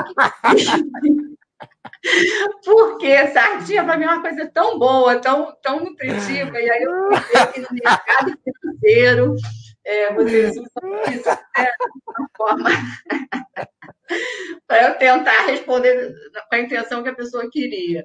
Então, assim, eu acho que uma das maiores sardinhagens que a gente vê é a pessoa seguindo a dieta do amigo, do YouTube. É, isso é um maior erro que tem, gente. Não, é, a dieta, para cada um, é um tipo. Uma não funciona para um, vai funcionar para outro. Não é porque o fulano emagreceu tantos quilos que você vai emagrecer também. Não é porque. Então, assim, a dieta é uma coisa muito individual. Quando você vai para uma consulta com a nutricionista, né, ela leva em conta tanta, tantas nuances do seu dia a dia. É, é, assim, ela vasculha a sua vida, pergunta como é, são suas fezes, se boia, se não boia. Se, é, é tanto detalhezinho que a gente. É, levem em conta para tentar adequar aquilo à realidade do paciente, porque não basta só eu, ah, esse daqui vai ter que consumir. Não, gente, se a pessoa tem um apego emocional a algum alimento, ela às vezes fala, não, eu não quero abrir mão daquele alimento. Eu... Então, aquilo tem que fazer parte da dieta da pessoa, senão você vai fazer aquela pessoa ficar triste, ela vai abandonar a dieta, então não funciona desse jeito. A dieta, ela funciona para cada um num período específico, de um jeito que não é a mesma para o amigo. Então, acho que essa é uma grande sardinhagem que a gente é, tem hoje em dia, assim como essa coisa de cortar os alimentos porque é intolerante. Ah, eu sou intolerante à, lactose e ao glúten. Tem certeza que você é intolerante ao, ao as pessoas acham que isso vai dar barriga negativa, ah, porque, claro, a gente já comentou também sobre isso. A pessoa comia glúten, é pão de manhã, pão de tarde, biscoito recheado, aí ela corta aquilo tudo. Você imagina quanta coisa ela cortou ruim da alimentação dela, ela vai emagrecer? Ela é. vai emagrecer. Mas foi por causa do glúten? Não, necessariamente. Entendeu? E a lactose também, as pessoas saem cortando, porque às vezes só você adequando essa quantidade, você consegue ter a lactose né, o leite lá na, na, quantidade que não vai te fazer mal, assim como o glúten, não precisa viver em busca de produtos ai, sem glúten, sem lactose, caros, porque é modinha. Então, acho que isso é uma outra sardinhagem. Uma outra é se encher de suplemento, né, sem saber se você realmente precisa daquilo, sem saber se aquilo realmente vai fazer mal. Esses dias mesmo, nossa, eu, eu vivi uma situação que eu fiquei assim chocada com as pessoas em busca de beleza, correm riscos assim é. fenomenais. A amiga minha de academia me manda uma mensagem assim, Lu, a amiga minha tomou uma injeção, olha, eu nem lembro o nome. Ah, mim, eu sei na barriga, ela teve enjoo, ela não quis mais, ela me deu, eu vou tomar porque eu, nossa, viajei esse final de semana, estou deprimida porque eu engordei. Gente, a pessoa leva um tempo, que foi a pandemia aí, principalmente, né, que mexeu muito com essa questão do peso, a pessoa leva um tempo engordando e quer resolver isso com uma injeção, sem saber se aquilo... Aí eu, ela me passou é lá um, um post que a pessoa que indicou passou para ela, ela, que tentava desvirtuar assim, da, aquele produto da insulina, dizendo que, né, porque já deve ter algum efeito muito ruim no organismo, a ponto de deixar a pessoa com uma hipoglicemia, de ficar enjoada, não sei. Então, assim, falei, da onde você vai tomar isso? Com, com ordem de quem? Para que fazer isso com a sua saúde? Então, assim, as pessoas fazem loucuras. Isso é uma sardinhagem tamanha, né? Em, em, em troca, assim, de uma beleza que, instantânea. A pessoa engordou em não sei quanto tempo, que em um mês resolveu a vida dela. Isso não funciona. É, achei muito legal também isso que você falou. Eu acho uma loucura isso. Enfim, bom. É, Light pergunta: minhas refeições, Nossa Senhora, aqui. Não vou, não vou ler isso tudo, não, Luciana. Você já leu essa não, pergunta? Não, então, eu, eu já vou tentar resumir. Assim, é, primeiro, se a refeição está deficiente para ele, eu tenho que saber a necessidade dele. Né? Eu não sei o peso dele, eu não sei é, a atividade física dele, eu não sei nada da vida da, da pessoa para poder avaliar se está deficiente ou não. O que eu já de cara vejo é que assim está muito repetitivo. Né? Ele cita ali embaixo que ele come isso praticamente. ah, tem sido com pequenas variações, isso nos últimos é. anos. É. Então, assim, Vamos variar a dieta, gente, vamos variar o colorido. Esse lanche, uma ou duas bananas. Falta aí também uma proteína. Por que, que ele não bota uma oleaginosa, entendeu? Tem, tem deficiência aí nessa alimentação, com certeza. Mas aí fica é, assim, uma coisa muito específica para eu falar aqui, eu aconselharia assim, a pessoa buscar, de repente, um nutricionista para fazer um plano certinho, para né, tentar outros alimentos, não ficar só nessa mesmice de sempre, porque não é legal também. É, cara, tá duas bananas de manhã, uma, duas bananas da tarde, duas bananas à noite, não tem. É, é meio para Banana é. na mão ali que entra, né? Assim, é, vai virar um macaco daqui a pouco. Né? Tá, tá Tanta fruta na época, as frutas que estão na época, elas estão com seu valor nutricional assim exacerbado, entendeu? Então a gente tem que aproveitar o que está na safra, porque elas estão com, com as vitaminas mais assim exuberantes, com tudo dela assim melhor, o preço melhor, com tudo. Então assim, por que ficar focando só naquilo, né? Falta coisa aí, com certeza falta. Né? E ainda é. cita ali, três quiabos. É, três quiabos. Então, é a palavra para você, Light. Eu sei que você é um rapaz iluminado, mas, enfim, é, ou uma moça iluminada, não sei, mas é. É, variação, né? Big Boss, aí ele não precisa responder, não, tá, Luciana? Vamos passar. Estou brincando. Bom, o cara participa de todos os chats, eu tenho que responder ele agora, né? Bom, a gente só passou da hora aí para responder você, Big Boss. Vamos lá, quais os cuidados os vegetarianos, quais cuidados os vegetarianos devem tomar para suprir o corpo com os nutrientes que deixam de ser ingeridos ao evitar a carne. A soja é suficiente para esta substituição? Então, primeiro, quando a gente fala de vegetariano, tem vários tipos de vegetariano. Né? Quando é aquele estrito, que não come mesmo nem ovo, nem leite tal, aí a preocupação é maior, a dificuldade de fazer um cardápio, então é, é de enlouquecer o nutricionista para atingir tudo que precisa. Mas quando já entra ovo e leite, ufa, amém, sabe? A gente dá graças a Deus. Então, assim, dá para ter uma alimentação com certeza equilibrada, mas quem resolve ser vegetariano e, faz da sua própria cabeça tal, eu acho que convém realmente buscar um, uma ajuda com a nutricionista para você equilibrar, porque as principais deficiências vão ser em relação à, à questão da B12, né? É, o ferro da dieta, principalmente quando se trata de mulher, que é, pela questão da menstruação, a mulher perde mais um sangramento ferro do que o homem. Então, assim, a soja é uma substituição, substituição, sim, com certeza, mas também não precisa ficar só na soja, né, gente? Quando a gente pensa em completar essa proteína é, para a pessoa que segue uma linha mais vegetariana, a gente tem todas as leguminosas aí para ajudar nisso. E Além disso, também tem alguns, é, por exemplo, amendoim, é, até vegetais, que tem uma quantidade boa de proteína. Então, tudo isso vai ser computado para que, né, no final, a gente consiga atingir essa quantidade. Mas dá para ser vegetariano, ser saudável, mas tem que ficar de olho, sim, em alguns quesitos, que aí só mesmo um nutricionista para conseguir buscar isso certinho e fazer essa, essa contagem, tá? Muito bem, Big Boss, sabendo que, se quiser, né, procura a Luciana na, na, pelas perguntas né, na área de saúde. Só clicar lá no, no nome Luciana e vai nas perguntas. É, Chanchua, açaí, vilão ou parceiro? É. Está voltando é. a moda do Rio no açaí, bom demais e tal. O açaí com Guaraná pode ajudar ou só atrapalha na nutrição? Enfim, diz aí, é. Então, açaí ótimo, gente, é super nutritivo, tem antioxidante. Ok, agora o Guaraná, aí já estraga o açaí. A gente tem como tomar um açaí, até mesmo em loja de, de sucos e tal, e você tem como pedir sem o Guaraná e usar, de repente, frutas que vão dar um pouquinho mais de intensidade no sabor doce, que, por exemplo, é, açaí com fruta do conde funciona muito bem, porque o gosto só do açaí, ele é um pouco, né, é, o açaí com guaraná, todo mundo desce fácil, porque é aquela coisa muito doce. Mas quando você tira o guaraná, o sabor modifica bastante. Então, eu acho o açaí ok, dentro de uma quantidade, né, é, certinha, que faça parte lá do seu plano, mas tirando o guaraná. E aí você tem um recurso aí de botar uma fruta com poder de adoçar mais, mais intenso, né? E pedir até com mel, algumas outras opções, mas tirando o xarope. Xarope de Guaraná é venenoso. É, fica muito doce, mas fica doce, Desce fica fácil. Ruim. Desce fácil, os 700 ml vão. Vai tomar açaí. 700 ml sem o Guaraná, para ver se consegue. Oh, consegue. Fica difícil. Vamos lá, Leozão 41, qual o melhor dia?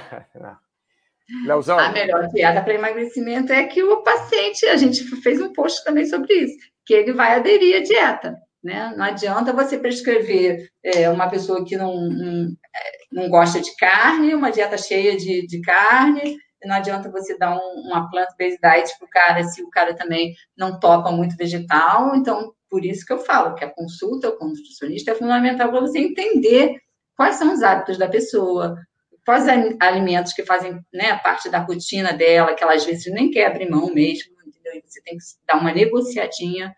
Agora, a adesão vai depender do que mais se encaixa com a realidade. E aí, o que tem que ter sempre, gente, em mente é que vai ter que ter um déficit calórico. Isso é fato. Seja jejum intermitente, seja cetogênica, seja o que for. Se a pessoa achar que vai fazer jejum intermitente e vai ficar. É, porque pulou uma refeição, vai emagrecer, se ela consumia 2 mil e no jejum intermitente ela está consumindo 2.200, mesmo pulando uma refeição, não vai ter resultado.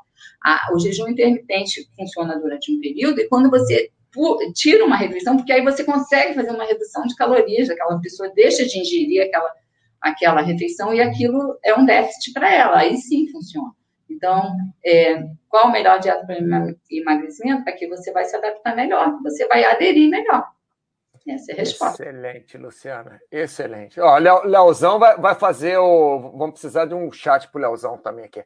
Quais os melhores alimentos para comer à noite, para quem treina de manhã cedinho?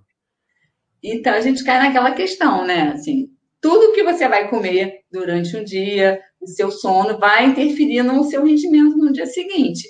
Aí vai depender da sua dieta, do, do que você ingeriu, do que está calculado para você. O importante do, depende do seu treino. Qual é o seu treino? Eu não sei qual é o seu treino. Né? A pessoa pode acordar de manhã e, e fazer um endurance que pô, consome para caramba. Ela pode acordar e fazer uma caminhada. Então, tem muitas é, informações que a gente não tem para poder né, direcionar um pouco essa questão. Mas, assim, o importante é que você tenha uma alimentação certa durante o dia, tenha um repouso para que você acorde bem e vá treinar tranquilo.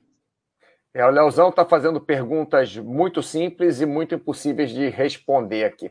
É, hum. Leozão, estou falando mal não, hein, Leozão? É, é, interessante isso. Leozão, é mais uma pergunta. A Gatorade maltodextrose fazem muito mal? É, seria Gatorade maltodestrina, né? E ou destrose, que aí é um outro tipo de, de açúcar. Né? Mas, assim, é, não sei se ele faz endurance, ciclismo, alguma coisa, né? Porque a pergunta anterior e agora foi Gatorade. Gatorade as pessoas associam Gatorade, né, como se fosse um repositor ali para qualquer um, e não é, gente. Gatorade, é, para quem toma assim do nada, vai engordar, e não, não é para qualquer um, é para quem praticou uma atividade realmente muito é, longa, com perda de eletrólitos, com muita sudorese, e aí sim pode ser necessário. E a maltodestrina é um, um, carboidrato complexo, mas que ele tem um índice glicêmico alto, e que as pessoas associam muito ele assim a um pós-esporte, né? Às vezes para dar aquele pico de insulina que ajuda no, no anabolismo, mas também como repositor de uma atividade de endurance e às vezes durante a atividade, né? Então, se a pessoa está num treino pesado lá de, de bike ou num triatlo e tal, ele tem a sua, a sua importância ali naquele momento. Ele vai dar um pouco de energia que a pessoa está perdendo ali o tempo inteiro e ela não pode é, parar, não pode ter um, um, um, né, um peso no estômago com o alimento, então ele funciona nesses momentos, mas então só para determinados tipos de atividade, com orientação, né? Todo mundo sair comprando e tomando, e Gatorade muito menos, tá? Tá aí, Leozão. Para você, resposta da Luciana. Luciana, acho que faltam seis perguntas só. Vamos tentar Vamos dar uma aceleradinha, é, porque aí a gente. Eu vou falar mais nada. Vamos lá. É, Luciana, adora os posts de Jack saudável, já aprendi bastante lendo seus comentários. O que você acha da dieta flexível? Nó da moda, ai, moda Instagram, Facebook. É, blá, blá, blá, blá, blá, blá, blá a quantidade fica dentro do calculado. Enfim, o Luciano, o que, que você acha da dieta flexível? É, então, eu não conheço esse termo assim, dieta flexível. Né? O, que, é. o que a gente vê é que muita gente, até assim, se você for pensar em vigilantes do, do peso, né? Que apesar Exatamente. De, é, ele vai muito para aquela questão dos pontos, né? Você tem uma caloria X que você pode ingerir, independente do que não direciona para uma reeducação alimentar exatamente, né? E dentro daquilo você pode consumir é, um, um tanto de pão, um tanto disso, um tanto daquilo. Funciona? Funciona, mas eu acho que assim, a função do nutricionista, o, o né, para o paciente que está buscando um, um, atendimento nutricional, é ele melhorar a sua dieta como um todo, não só em termos de caloria, não só com a função de emagrecer, mas de diminuir, diminuir a inflamação, de ter um intestino. Gente, o intestino hoje é assim, o segundo órgão mais importante, ele tem uma relação muito intensa com várias, né? é, outros órgãos do corpo. Então, a saúde intestinal fala muito da pessoa, é, interfere em muitas outras coisas. O que a gente absorve, o que deixa passar, se é um paciente inflamado, se não é, o quanto que ele está absorvendo de coisas boas e, e ruins, sabe? Esse equilíbrio na, na alimentação é muito importante. E isso só vem quando você tem uma alimentação saudável. Então, é, eu sou contra essa, não que eu, assim, não contra no sentido de que ah, não funciona, não, ela pode funcionar, mas eu acho que tem que ter um plus aí. A pessoa não seria o melhor, né? É. Buscando promoção de saúde. É esse o, a, a intenção principal, né? Vamos lá, ainda. Aí ele ainda pergunta: possível focar em ganho de massa e perda de gordura? Então, quando a pessoa tem assim, pequenos ajustes para fazer no corpo, sabe? Não é, ah, eu não quero uma hipertrofia, eu quero só diminuir um pouquinho, perder uns quilinhos e tal. A coisa meio que funciona a grosso modo, sim, falando. Mas quando é uma pessoa que chega para você e fala, ah, eu quero uma hipertrofia, você vai ter que aumentar o aporte calórico dela, você vai ter que aumentar carboidrato. E a gente também já falou disso, são situações opostas, né? De quem quer perder peso para quem quer ganhar massa muscular. Então, a princípio, quando é, um paciente tem uma perda considerável, eu prefiro focar primeiro nessa perda, para que você diminua a inflamação, para que você ajuste todo o organismo, né, para que depois você venha trabalhar a, o ganho de massa muscular. Então, depende muito de quão necessário é essa perda de peso. É, é uma perda de peso que é muito importante, que ele está com uma resistência insulínica no momento, que ele está é, com um processo inflamatório grande. Então, primeiro, você tem que priorizar essa, essa saúde, né? De diminuir essa inflamação dele, para que depois ele consiga até aproveitar bem essa proteína para direcionar para a parte que ele precisa. Muito bem. E o Pero vai dizendo que finaliza dizendo, é, ele finaliza dizendo que ultimamente é a parte pela qual tem mais interesse no site. Muito obrigado. Pero vai. ah, engasguei. É, tá aqui, Luciana. Minha esposa às vezes fica sem jantar, porque diz que quer emagrecer. Eu tenho que enfiar na cabeça dela que o ideal é ela comer melhor. Qual sua dica para você tentar ligar, lidar com isso? Qual a sua dica para tentar me ajudar a lidar com isso? Então, acho que você tem que né, falar para ela que o fato de ficar sem uma refeição não vai fazer ela emagrecer. O que, que adianta você ficar sem uma refeição se você, assim, corre até mais risco de você compensar numa outra.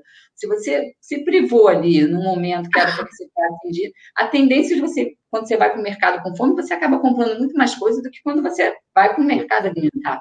Então, assim, acho que a intenção, isso entra até um pouco naquela questão do jejum intermitente que a gente falou. A pessoa achar que vai fazer jejum intermitente porque ficou sem comer, isso só vai fazer ela emagrecer, não é por aí, né? Tem que ter um, uma distribuição, tem que ter durante o dia, né? Você manter os níveis de glicemia também ok, para que você não dispare essa fome assim mais tarde. Então, eu acho que você tem que conversar com ela que o ideal seria ela procurar é, ter uma nutricionista, equilibrar a alimentação dela, distribuir isso ao longo do dia, de forma que à noite ela não deixe de fazer uma refeição, mas que ela faça uma refeição mais leve, que juntando com o restante do dia, vai estar no ok na necessidade dela. Eu acho que o caminho é esse. Acho que as pessoas pensam assim, ah, eu vou ficar sem comer, é. que isso vai emagrecer. E não é por aí. Isso até piora, porque vai para uma compulsão, às vezes dá um, uma, uma ansiedade por doce muito grande, que a gente já falou lá atrás. Então, isso dispara coisas que né, ela podia evitar. É melhor ela comer naquele momento e dormir tranquilo, porque aí ela não vai ter um bom sono, ela pode acordar no meio é, da noite com fome, ela de repente vai acordar mal-humorada, são tantas nuances que acontecem aí que eu acho que não é o ideal. Muito bem, CR7, sua resposta aí. Vilete, refrigerante zero engordam, mesmo que seja de maneiras indiretas? O que, que você acha, Luciana? Então, é, ele não tem caloria, ok, né? Mas, assim, existem estudos que mostram que quando você consome até os adoçantes, né? O seu cérebro está esperando por um açúcar e aquele açúcar não vem. Então, é, existe um mecanismo ali, né? Que pode prejudicar até essa perda de peso realmente. Eu acho que a gente entra na questão, refrigerante zero ou, ou normal, gente, é veneno. Não, não, deve fazer parte da alimentação. É, cita ali, ó, é, ficar meses sem beber refrigerantes comuns, mas ter um certo costume de ingerir o zero açúcar. Não é um hábito legal. Né? E isso vale para muitos é, produtos light, diet que a galera come. Quando você tira é, um, um, iogurte né, desnatado, era um integral, passou para desnatado, para a indústria ter aquela consistência, para ter aquele paladar, ela às vezes tira ali a gordura, mas coloca um amido, coloca alguma coisa que vai dar aquela viscosidade ao alimento. Então a pessoa acaba trocando uma gordura que poderia fazer parte da dieta dela, que é do alimento, que é natural do alimento, que hoje em dia é muito mais importante para a gente a gordura, como ela está ali na sua matriz, o que é do próprio alimento, o que essas gorduras adicionadas. E aí, se você for ver o, o rótulo, às vezes tem lá um amido, alguma coisa adicionada que foi para dar aquela consistência, né? Então, assim, diet, light, tem que ler rótulo, é, se é refrigerante, para mim, né, assim, o ideal é que não compre. Você falou, é, melhor não tomar, né? E assim, aí entra até a questão da água com gás, né? que a gente não, não é para a pessoa fazer a ingesta dela toda hídrica com base na água com gás, mas de repente o, o, a água gasosa é, um, é uma artimanha que você usa, bota um limão, bota alguma coisa para você fugir um pouco. Ela serve como uma estratégia para você fugir do, do refrigerante, que realmente nem se compara água com gás com refrigerante. Com certeza é muito melhor ingerir água com gás do que ficar na base do refrigerante. O refrigerante, gente, não traz nutriente nenhum para o seu corpo, entendeu? É assim, é uma química braba. Não, não, é só questão de sabor mesmo. E aí é um hábito que a pessoa tem que começar a tirar da vida dela. Então, Vilete, vamos parar de tomar refrigerante, que é a melhor coisa que você faz na sua vida. Maybe Trunk, Maybe Trunk, sugestões de lanches diários saudáveis. A moça de jantar não é o problema, fácil montar mas nos lanches, entre as refeições principais, tá Ih, difícil largar a padaria. Já vi como muito pão. Fala aí, Luciana.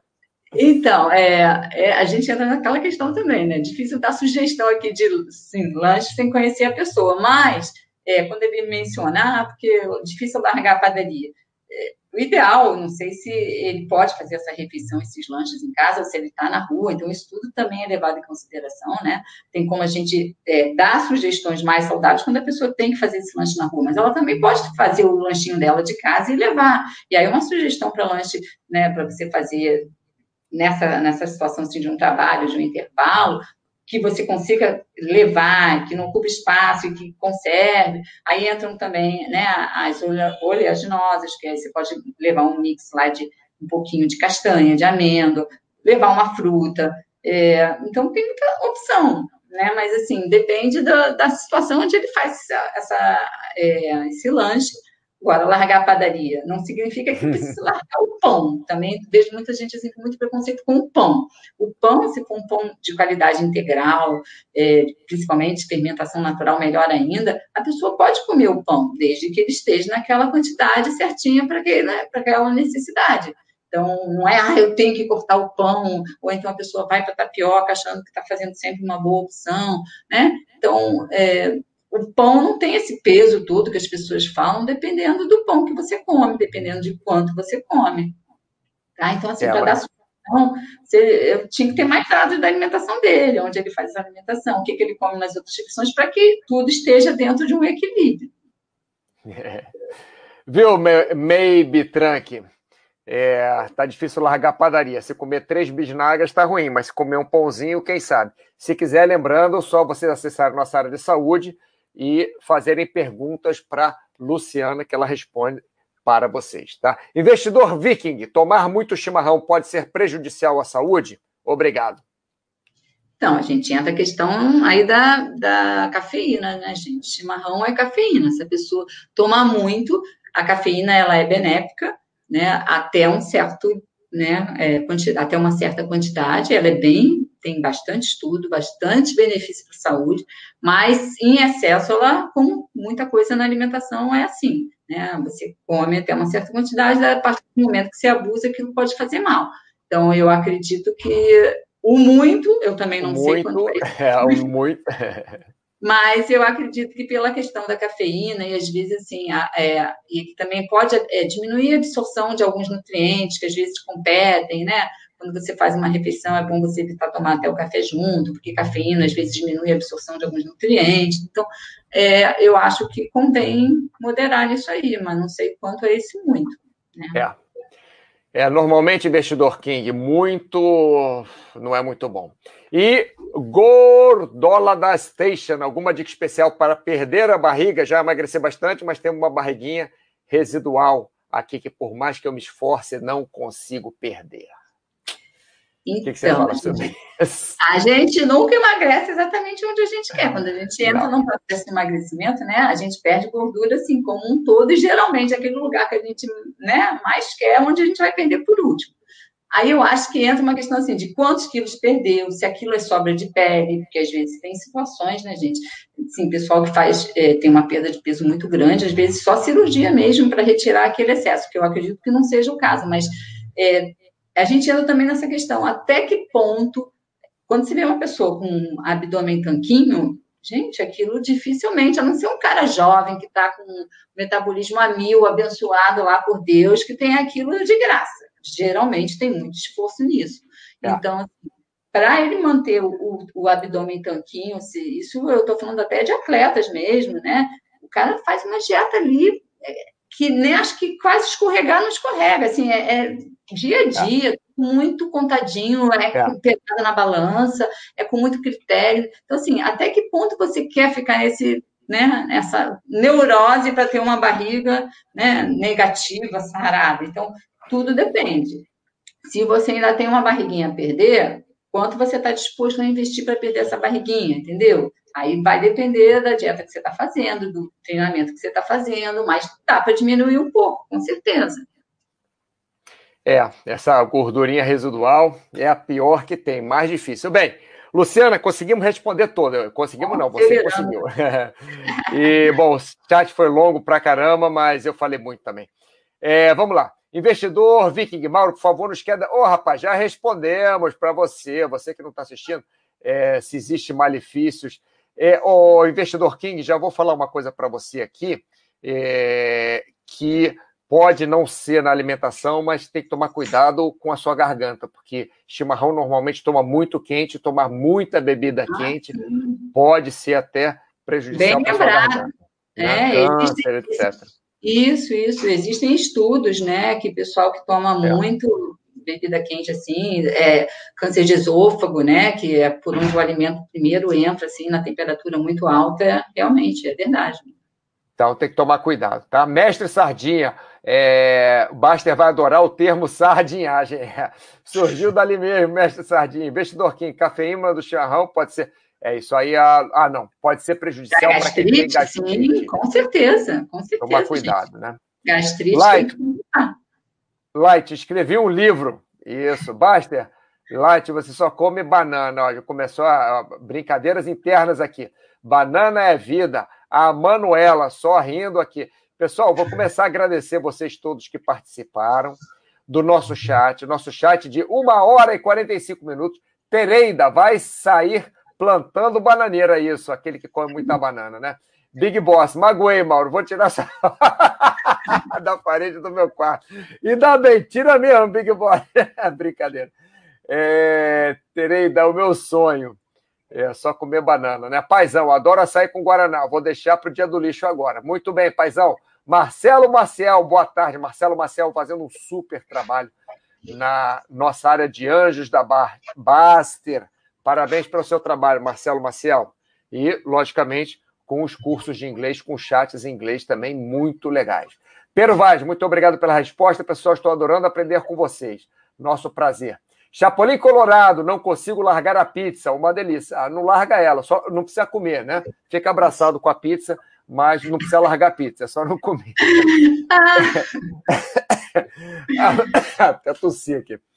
Ah, Manuela, faço pizza rápida de aveia na frigideira. Engana Isso legal. Aí. Isso aí, tem umas dicas assim realmente boas, dá para dar uma tapeada, gente. Bota um orégano que já vai assim um saborzinho que remete à pizza e dá uma enganada. É, Luciana, como direto orégano. Eu boto orégano num monte de coisa exatamente para enganar. A Manuela, tô na luta para perder a massa gorda. Chapolin Colorado. A Manuela, o pior que gosto das tradicionais. Já tentei outras formas de substituir trigo, mas não é a mesma coisa. Então, Chapolin, só diminuindo a quantidade mesmo. Bem, Luciana, tem mais alguma coisa para falar para o pessoal? Ah, acho que assim, às vezes a gente esquece até de entrar mais a fundo em algum assunto, né? Então, se ficou alguma dúvida, pessoal, me manda aí a pergunta, como o Mauro indicou. É, nutrição é um tema muito abrangente, às vezes eu posso não responder da forma que a pessoa espera, mas porque sim, faltam detalhes, né? Às vezes fica muito genérico para a gente falar. É, a gente leva em consideração toda, né? Para dizer se a pessoa está se alimentando adequadamente, eu tenho que levar em consideração todas as refeições que ela faz para saber o que está deficiente, não exames laboratoriais, né? Então, assim, às vezes fica muito difícil de eu ir mais a fundo em determinadas questões, mas se quiser, a gente, eu prefiro fazer chat assim, até com perguntas e respostas, do que ficar aqui dando uma aula é, sobre obesidade, vou entrar em termos que as pessoas não, às vezes, muitas vezes não vão entender, vão viajar um pouquinho. Então, se a gente quiser fazer outro, vem mais perguntas e a gente vai respondendo, tá? Estamos aí. Maravilha, já respondemos, conseguimos responder, quer dizer, a Luciana conseguiu responder todas as perguntas em quase duas horas, eu também falei para caramba. É, mais perguntas, vocês podem acessar a área de saúde, aí tá como vocês é, chegam a Luciana, sem ninguém perturbar vocês. Pessoal, muito obrigado pela atenção. Pero Vaz, a Manuela já foi até no Google ver como é que faz, ó a pizza, a história da pizza aqui. É, obrigada pelo chat, de nada, Manuela. Aprendemos muito com vocês também. Luciana, fica ainda na linha aí, que a gente. E obrigada a você, Mauro, que também conduz aí de uma forma que foi suave, assim, fiquei tranquila, achei que você. Ah, imagina, já tem, desde o século passado que a gente faz isso. Muito bem. Então, pessoal, Luciano fica na linha, não desliga aí não. Pessoal, muito obrigado e até nosso, nosso próximo chat. Um grande abraço para vocês. Até logo. Um abraço, galera.